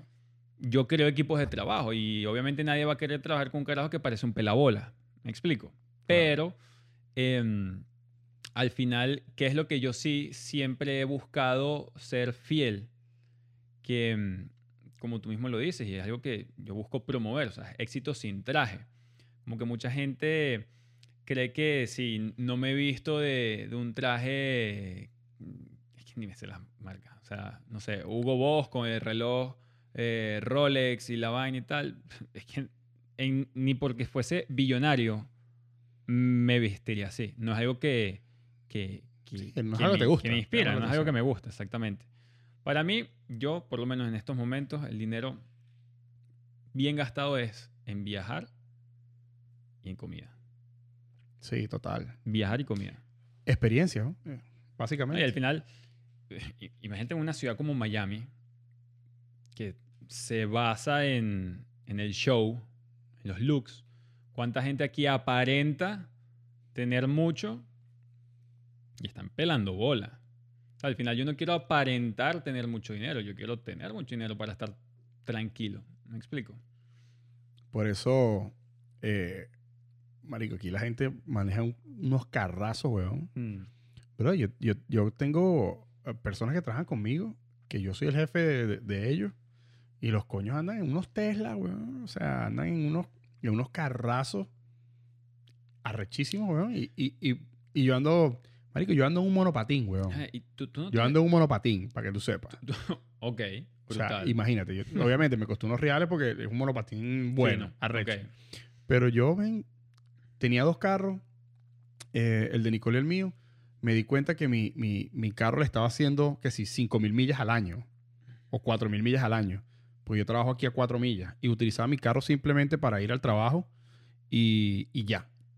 Entonces, vean, me veo, estoy pagando 300 y pico de dólares por este carro, 100 y pico de dólares por, por, por el seguro y, brother, no lo uso. Le echaba gasolina una vez al mes Hmm, una vez al mes le echaba gasolina. Entonces dije, volvemos al punto, un gasto innecesario. un gasto total y completamente innecesario. Me compré un monopatín como de mil dólares y dije, bueno, déjame montarme este bicho para ver. No me gustó porque era muy, muy lento. Después Ok. me compré un otro más caro, obviamente el do- casi que el doble del precio, pero era el doble de la velocidad. Y me voy al El trabajo doble de feliz, weón. Me monto con mi casco, me monto en mi vaina y listo, brother. Me voy para mi trabajo en, en- en mi, en mi monopatín. Y mira, no gasto gasolina, no gasto nada. Ahora la, la cosa es, ¿puedo pagar ese segundo carro? De bolas que lo puedo pagar. Claro. Claro que lo puedo pagar. Sí, tú- yo no sé si tú has experimentado, pero que puedes estar pasando por un vecindario que no es de altos recursos. Wealthy, claro. Exacto, que, que sabes que es un poco por debajo y de repente ves un Mercedes-Benz El de, la, el de estación, la H. y tú, vergación. Impresionante la, la- la poca educación financiera, y, pero te voy a ser 100% honesto, no es nada más con el americano. Yo siento que es en América en general. O sea, yo siento que hasta en nuestros países la gente gana más, entonces gasta más. Siento, Sí, siento que es, es- es un mal común que hay, pues. Total, total. No, de, verdad que... ¿Cómo funciona el e-commerce? ¿Cómo funciona? Yo no tengo ningún conocimiento de esa vaina, brother. Este, para las personas que están igual que yo, E-commerce, o sea, traducción, comercio electrónico, pero e-commerce viene siendo cualquier tienda virtual. ¿Me explico? O sea, mm, tú por lo menos, tú diseñas estos vasos y los quieres vender, le montas una tienda online, es tu e-commerce. ¿Me explico?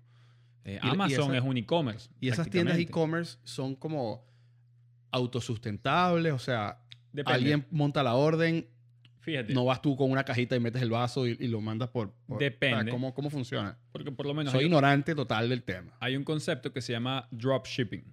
¿ok? Ok. Y el dropshipping básicamente es algo donde mm, tú, a ver, ¿cómo te lo explico? Como que tú buscas a un, hay distintas maneras de hacerlo, ¿no? Pero tú puedes encontrar un proveedor que tenga X, eh, X producto, un precio más accesible en, en Asia, por darte un ejemplo, y tú lo que haces es el link, tú eres el intermediario entre ofrecer ese producto, el cual tú no estás comprando todavía, pero sí lo estás ofreciendo, por lo menos en Estados Unidos. Entonces, esa persona que compra este producto en, a través de esta tienda tuya, que tú no tienes el inventario, pero mandan una orden, tú procesas esa orden para adquirir esto y que eso sea enviado directamente a la persona. Entonces, tú funcionas como intermediario. Claro, Entonces, lo que eso es una manera- Es, una, es una, un, movi- o sea, un músculo de movimiento de gente para poder mover más el, el- el producto, pues digamos, ¿no? Mm, a ver, como tal, acá, eh, o sea, en ese dropshipping que te estoy explicando, eres tú solo. ¿Me explico, puedes ser tú solo fácilmente. Simplemente sí lo que tienes que tener es un músculo de inversión para publicidades, porque realmente eso es lo que puede catapultar los resultados de, de esas ventas que estés buscando generar, ¿correcto? Em, pero por lo menos, o sea, si te hago la comparación con el tipo de e-commerce que yo desarrollo dentro de la empresa en la que yo estoy, es un poco diferente. Porque en este caso, o sea, si yo quisiese montar, por ejemplo, si tú tienes una tienda automatizada en Amazon, para que sepas los precios al público, por así decirlo, te, puede costar fácilmente 40 mil dólares, más una línea de crédito de 15 mil dólares, donde tienes ese sistema automatizado de que la gente compra, tú no inviertes en el inventario, sino que en la publicidad y simplemente sacas productos a la calle. Me, encanta, todo el mundo gana. O sea...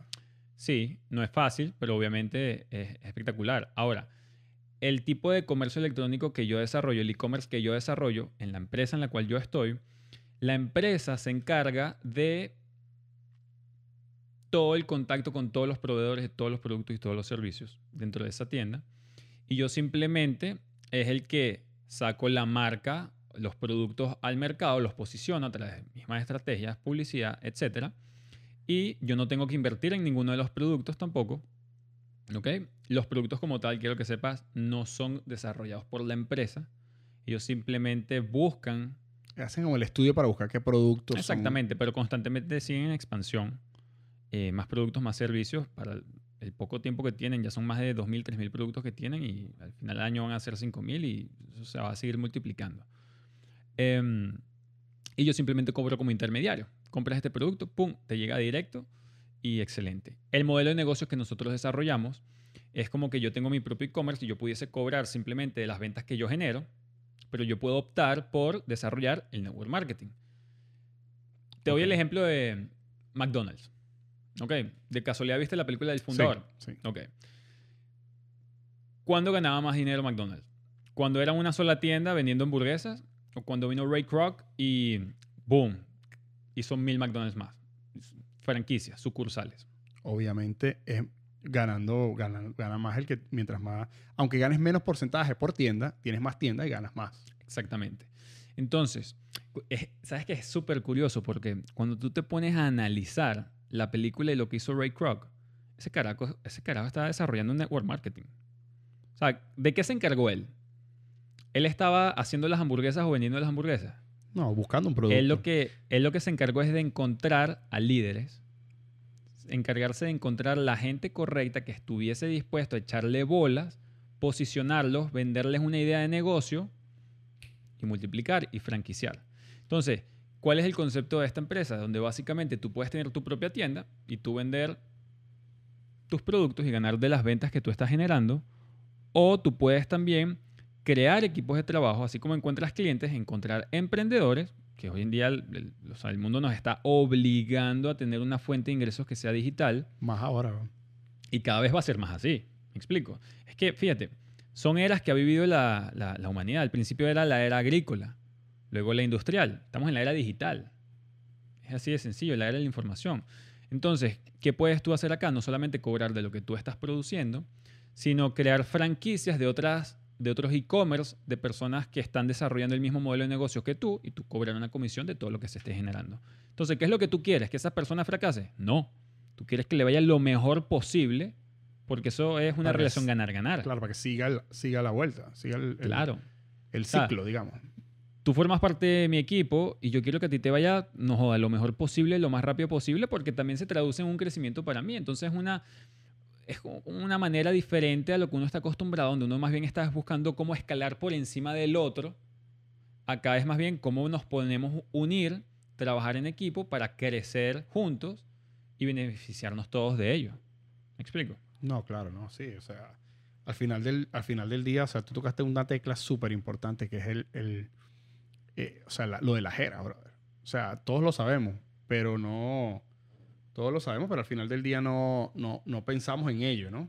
Yo sí tenía claro, eh, yo sí tenía claro el tema de, del internet, brother. O sea, hay que buscar la forma de hacer, de monetizar la herramienta más grande que ha creado la humanidad, brother. O sea, eso es, un, es una realidad. Y si Y si no lo estás intentando, estás mal. Porque, porque todos somos reemplazables eh, por, una, por una máquina, por una computadora, por, lo y- que sea. Imagínate cuánta gente hoy en día vive, no tengo nada en contra de ellos, pero viven haciendo Uber.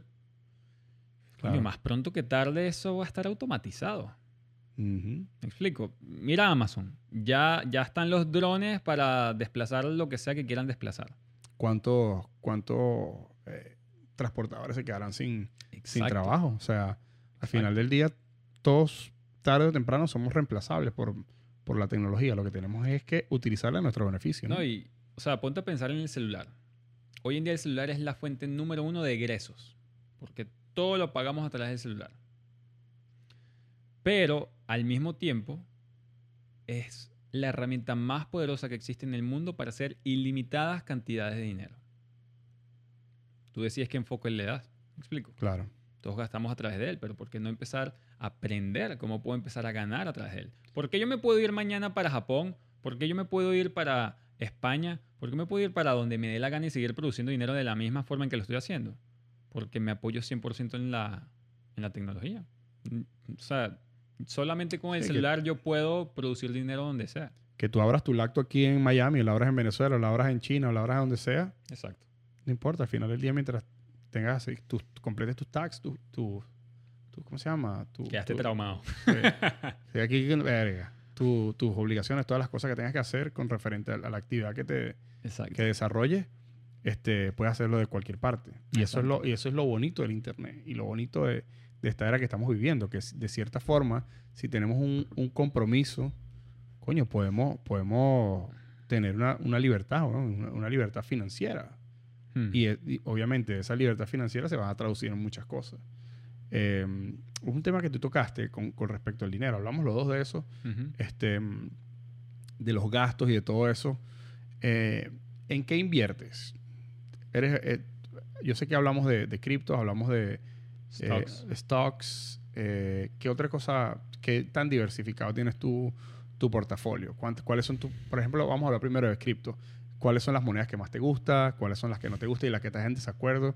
Te estoy tirando por ahí porque Ok. A ver cómo... cómo- Em, yo tengo un portafolio amplio, ¿ok? Eh, fácilmente más de 30 criptomonedas. Mi dinero está bastante disperso, ¿ok? Irónicamente, creo que casi que lo que menos tengo es Bitcoin, ok. ¿ok? Este, em, Cuéntame de Dogecoin. ¿Qué opinas tú de esa verga? yo sabía que venía esa pregunta. Cuéntame tú de qué opinas de esa verga. Yo le saqué algo de plata, pero... Fíjate, sí, no, yo también. O sea, yo he sacado por lo menos mil por ciento de rentabilidad de, de- de la inversión de Dodge. Pero fíjate que Dodge es algo muy interesante porque no tienes idea cuánta gente me ha preguntado en la última semana, ¿será que compro Dodge? Porque como proyecto no, aporta nada. ningún valor. No hay nada, No aporta ningún valor. La única razón por la cual yo decidí invertir en Dodge y por la cual puede que se siga revalorizando en el tiempo es Elon Musk. Yo genuinamente creo que es la única razón. Ese tipo es ¿Por qué? Porque ese carajo tiene un nivel de influencia tan grande. O sea, fíjate, el carajo dijo, dejo de aceptar Bitcoin para los Teslas, ¡boom! El mercado cayó. Obviamente no es el determinante número uno, pero ¿qué nivel de influencia puede tener una persona en un mercado tan amplio, no? ¿Y qué pasa? Que el carajo es- ese carajo es demasiado inteligente. Justo antes hace un poll en su Twitter para saber qué opinaba el público de si él debería aceptar Dogecoin como pagos para los Teslas. Mierda. 80% dijo que sí. ¿Qué, es el siguiente tweet que dice? Tesla no acepta más bitcoins. ¿Qué es el siguiente tweet que lanza? Buscando nuevas eh, criptos que puedan ser más sustentables y tal. Y considerablemente agregando Dogecoin como un, un- un método de pago para, para Tesla. No sé si sabes, Dogecoin comienza simplemente como un Es una broma. a little like complete joke en la misma época del Bitcoin. O sea, no es que tiene un año. Tiene Sí, 10 años Dogecoin también. Tiene 10 años rodando también. Pero, pero es arrecho porque... Pero sea, entonces, ¿qué, qué es lo que dice Elon? ¿Por qué apoyas Dodge? Bueno, o sea, como quiero. no, porque yo creo que la, la- la gente, es un concepto interesante, ¿no? Pero yo creo que la población es la que debería tener la decisión de cuál es la moneda que puede ser usada frecuentemente de intercambio. Entonces, ¿por qué él hace ese poll? Porque Dice, ¿qué es lo que dice la gente? Si a la gente le gusta, si a la gente promedio le gusta, ¿por qué no puede ser esta moneda? ¿Me explico? Sí, ¿Quién Que como- decide? Exactamente. Entonces, ¿qué es lo que él quiere? Él simplemente como que quiere buscar apoyar la, ¿sabes? La, no el monopolio, sino que la equitatividad de decisión, quizás, en la población de, de cuál puede ser esa moneda. Y por eso es que la apoya. Bueno, ¿qué, qué opinas tú? Me acuerdo tal cual de una entrevista que le dijeron, eh, eh, Dogecoin, ¿estás a favor o no? Y bueno, ¿qué opinas tú? ¿Te gusta? Bueno, me gusta, entonces, ¿por qué no? Claro, o sea, ¿Me explico? porque tiene, porque tiene que ser, el, el tema también es el precio, weón. O sea, que el, el- el- o sea, aunque yo sé que existe el, el blockchain y que puedes um, eh, comprar fracciones de, de cualquier moneda prácticamente, coño, pero es que igual es incómodo, weón. O sea, imagínate que tú tengas que pagar un, en Bitcoin, un, no sé, brother, un refresco. Mm.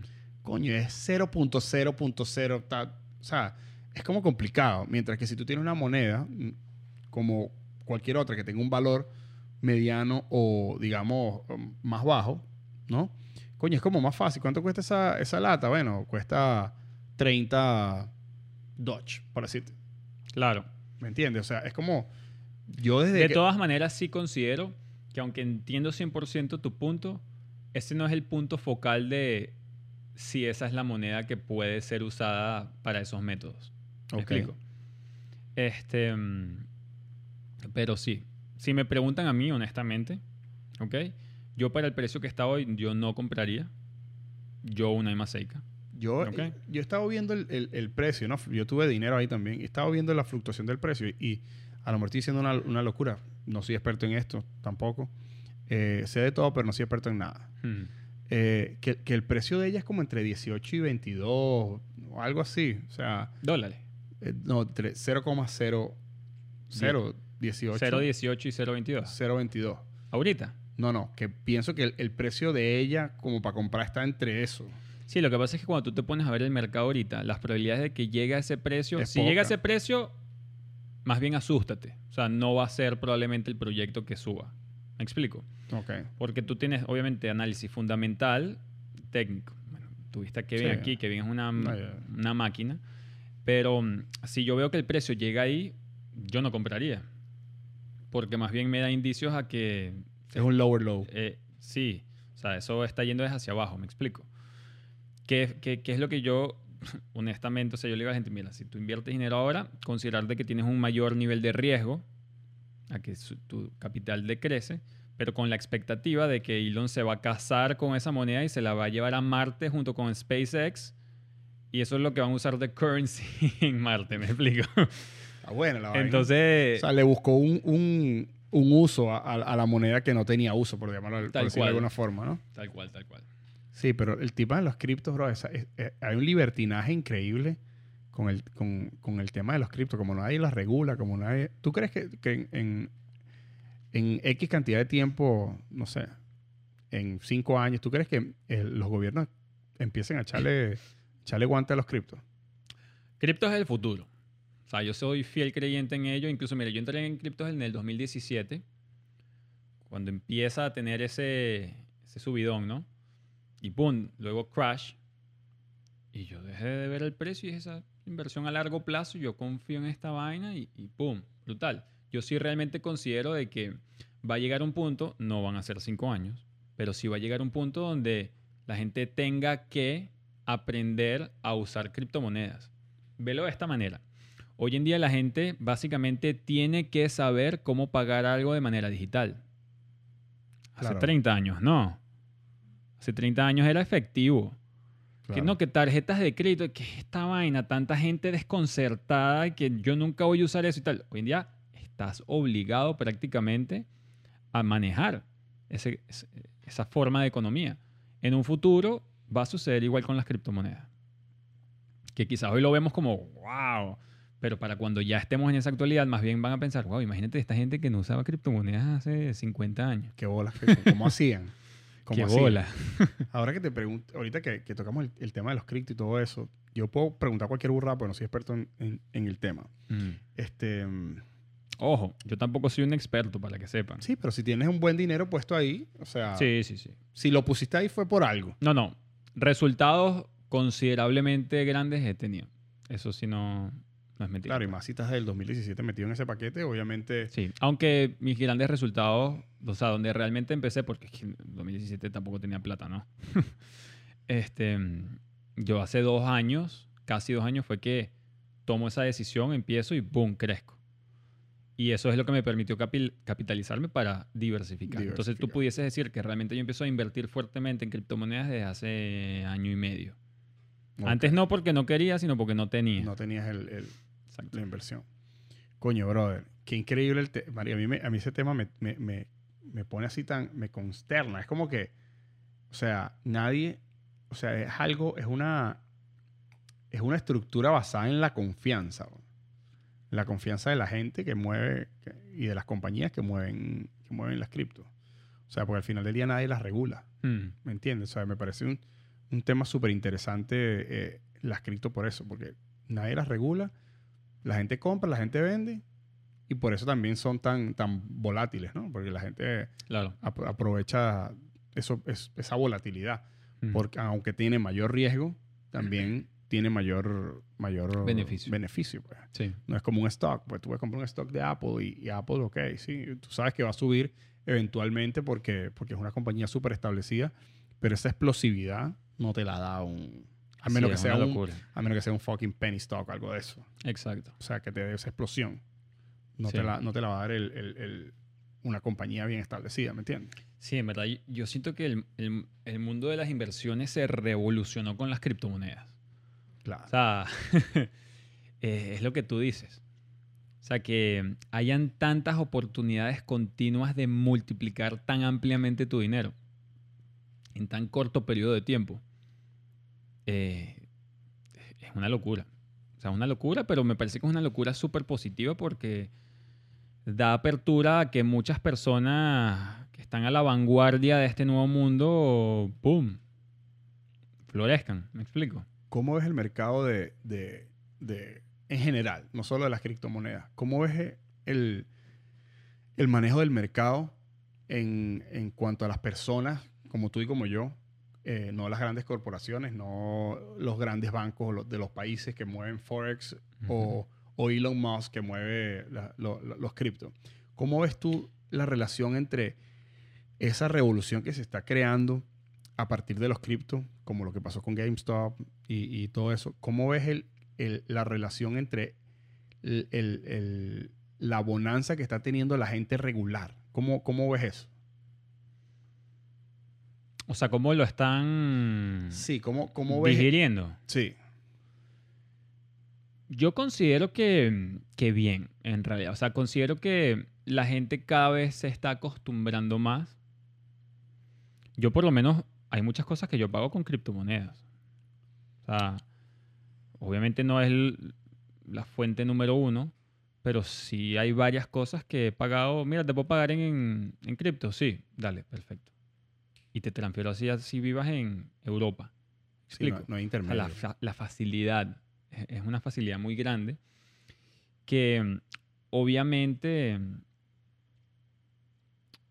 quizás para al final todo es mental, ¿no? Porque las personas que dicen, no, lo que pasa es que yo ya estoy viejo, entonces eso es fácil para los, los, los jóvenes de ahora. Mm, Mi papá, a raíz de todo esto, yo he podido, a ver, ¿Le has explicado algo? pues, no, no, mi papá está súper Comprometido. metido en esta vaina y, y juntos hemos desarrollado juntos em, estas inversiones, ¿no? Eh, está súper enterado y mi papá tiene 70 años. Qué Este, pinga. em, pero al final yo creo que em, yo creo que la sociedad cada vez lo está digiriendo mejor. Están entendiendo de que ya no es simplemente una burbuja de oportunidad como en el 2017 que, o sea, ¿qué te digo yo? Dos- 2017, 2018, pum, sube y cae. No, que Bitcoin es una burbuja, que, que eso es falso, que tal, que, que pura paja, puro bla bla, etcétera. Y el mercado se mueve en ciclos, obviamente tienen grandes caídas, subidas, etcétera. Y si llegase a volver a tener un, un drástico movimiento, que recientemente tuvo uno fuerte, no tan fuerte, pero fuerte, Pero yo creo que ya está tan marcado en la sociedad No, que, o sea, nadie te puede decir, no, es que eso es una burbuja. No, el Marico, o Bitcoin, sea. Bitcoin ya. Eso llegó para quedarse, hermano. Entonces yo siento que mm, la gente ya lo está digiriendo, ya están empezando a aprender, mucha gente todavía no, Es un- esto va, va a tomar años, me explico, Em, porque obviamente uno, o sea, yo tengo considerablemente un buen conocimiento dentro del tema, ¿ok? Y ya para mí es algo habitual, porque además yo estoy relacionándome mucho con personas que también tienen conocimiento en el tema. Entonces es como, como si yo viniera a hablarte de un tema el cual es tan frecuente para mí Que es normal. y que de repente me encuentro a alguien que no tiene ni puta idea. Y es como que me recuerdo una vez más que como que, coño, sí es verdad que la mayoría de la gente todavía no... Como que no, no están duchos en el tema, ¿no? Pero tarde o temprano va a llegar a eso. O sea, Sí, va, realmente lo, con- lo creo. va a llegar un punto que van a, van a aceptar. Yo creo que no- el, el tema de las tarjetas todavía. Ya hay. Sí, no, yo lo sé. Pero el tema del- de las tarjetas y del celular, o sea, es- eso no va a cambiar. Eso de los pagos de los celulares, con el celular, con la tarjeta que, que- que solamente la tocas con el, con el dispositivo y eso. Lo que sí pienso que, digamos, no la manera como se paga, sino con lo que se paga. Es Claro. lo, que, lo que pienso que, que va a cambiar. Lo, lo que hay que descifrar, que no sea descifrado, porque obviamente tú no puedes, porque buenísimo, yo tengo mi tarjeta y yo sé que siempre ese monto que tengo es siempre igual. ¿Me explico? Que eso es lo que hay que encontrar como, como que, a ver, si, yo tuviese todo mi dinero en Bitcoin, por darte un ejemplo, verga, una vaina que está fluctuando tan ampliamente día a día, mm, no puede ser esa fuente de la cual yo siempre estoy contando, contando para hacer mis pagos. Y más cuando, un, más cuando un Bitcoin no para, no es como la bolsa que tú dices, bueno, el viernes este, la acción cerró en tanto, claro, hay un after hours y una cosa, pero, Claro. pero el, precio legal quedó congelado, digamos, a ese, a ese, a ese precio. Bitcoin y las cripto, eso no para. 24/7. brother, No, Ujú. pa- no para. Entonces, de repente, eso, eso, oye, fíjate que eso no lo había pensado. Em, que tú vayas a pagar una vaina, entonces hoy de repente tienes ¿Sabes? 3.500, 3.200, No, no, mira, 3.600, 3.400. Sa- ¿Sabes? Como que en Venezuela, Verga. ¿qué verga? Necesito un, un repuesto del caucho para el carro. Y vas la semana que viene, no, ahorita vale tanto. Más o menos lo mismo. ¿Me explico? Bueno, algo así. Y que bueno, fui a buscar el dinero y unas horas después para cuando regresé, no, mira, Ya este, cuesta más. Ya cuesta más. Sí, o sea, yo lo, yo lo que... Ahí hay, ahí hay que encontrar un, un common ground de algo que quizás, porque si tienes los stablecoins, explico que stablecoin es como las monedas que van como uno a uno, casi uno a uno al dólar, fluctúan en ese 1, 1.01, 1, 0.99, etcétera, que es la manera en la cual tú puedes, digamos, tener tu dinero dentro de un broker sin que esté fluctuando con el precio de una criptomoneda. Entonces, USDT, por darte un ejemplo. Pero, o sea, si tienes el dinero en esa cripto y si la puedes gastar, me parece que es brutal. Ahora, no sé si sea el método a futuro que se llegue a usar para encontrar ese common ground de un monto que no fluctúa y que lo puedes usar cripto, en, en criptos, pues. Bro, ¿sabes qué va a ser recho cuando empiece a vender? Y esa, esa vaina puede hasta desatar una guerra, weón. O sea, cuando empiecen países o compañías a, a vender petróleo, weón, en, en, en cripto. Eso sí está feo. Porque los gobiernos son... Sí. Y bueno, y, y yo sí creo, ¿cuánto tiempo tomará eso, no? Pero yo sí creo que progresivamente la humanidad va a tener que desplazar por completo el petróleo. Claro. Y si hay algo que, y si hay algo que yo soy amante de Elon Musk, o sea, de verdad estoy siento que ese carajo vive en el futuro, ¿no?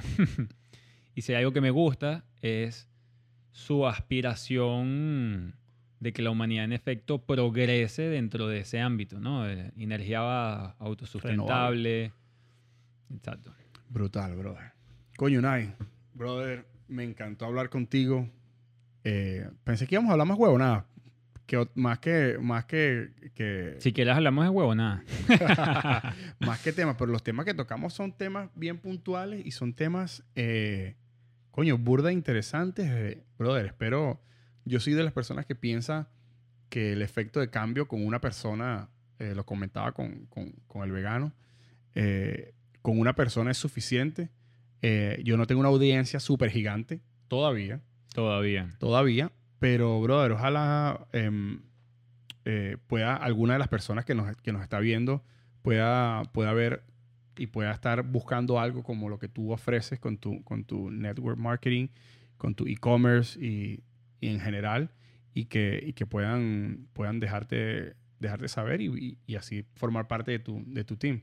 Que indiferentemente, o sea, si, si yo le puedo dar un, un consejo a la gente, conmigo, sin mi network marketing, fuera network marketing, pero de verdad impulsarlos a que busquen algo más que el promedio. O sea, a que se arriesguen. Merezamos, merecemos más. El ser humano se arrepiente más de las cosas que no hace que de las cosas que hace. Y realmente yo considero que cualquiera que sea ese sueño que en algún momento tuviste, pero que la realidad te hizo matar, es completamente lograble.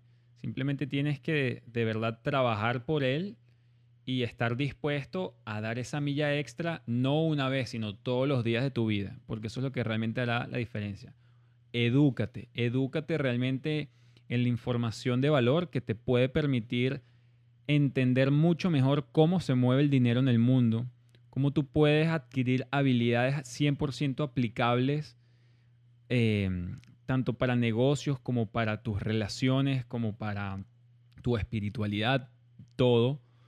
Y, y coño, o sea, sal de esa burbuja, ¿sabes? sal de esa zona de confort que, que es lo que te permite realmente avanzar. O sea, con el conocimiento que tienes el día de hoy, tienes los resultados que tienes el día de hoy. La única manera de obtener resultados diferentes es que obtengas conocimiento diferente y que hagas cosas diferentes. Sí, lo que estábamos comentando cuando empezamos el, el episodio con, con leer, ¿no? O sea, es lo cual. mismo. Eh, Si empiezas, bien que empezaste. Luego viene la disciplina de seguir adelante y, y- y querer un poco más, ¿no? Tenemos que ser celosos con nuestro development. Tenemos que ser celosos. Tal cual. Y siempre con los pensamientos correctos. Mira, esto es algo que enseña T. Harv Eker en su libro Los secretos de la mente millonaria, que es uno de los libros que más ha influido en mí. Y es que hay una fórmula que es PSAR. Los pensamientos llevan a sentimientos, los sentimientos llevan a acciones y las acciones llevan a resultados. ¿Cuánta gente no acciona, acciona, acciona, acciona, acciona, acciona, acciona, acciona, acciona, acciona, pero no tiene los resultados que quiere? Porque es que no importa cuánto tú acciones, si tus pensamientos no están en el lugar correcto, nunca va a llegar, vas a llegar a lo- al resultado que estás buscando obtener. O sea, uno de los libros que probablemente más millonarios ha creado en el mundo entero es Piense y hágase rico, de Napoleon Hill. Y es que el título lo dice todo. Piense y hágase rico. No es trabaje y hágase rico. Tienes que tener tus pensamientos en el lugar correcto para que eso se desenvuelva. Claro, es una reacción en cadena. Exactamente. Es una reacción en cadena porque si, si no has pensado en algo, o sea, ¿cómo lo haces? Tal cual. O sea, necesita, todo empieza por aquí. 100%. Hermano, un millón de gracias. Eh, de verdad, vamos a, vamos a tener Gracias a ti. vamos a tener todos tus datos en, el, en, en, obviamente, todas las plataformas donde estamos, para que las personas te puedan seguir, para que las personas puedan tener acceso a ti. Y bueno, brother, me encantó conversar contigo. Lo mismo que le digo a, todo, a todas las personas que, que vienen. Seguro vamos a, a sentarnos otra vez. a- Excelente. a 100% dispuesto. a conversar y, y, brother, esto se sintió una conversación entre amigos, aun cuando no, no, no nos conocíamos, pero tenemos em, los mismos deseos de ayudar a la gente a salir adelante, los mismos deseos de, crear algo para que las personas puedan disfrutarlo, aunque sean actividades diferentes, y, pienso que, eso es muy valioso en el mundo que, que vivimos ahora. Eh, mi gente, muchas gracias a todos por, por ver este episodio. Y bueno, cuídense mucho, se les quiere. Bye bye. Gracias, gracias, gracias, Mauro.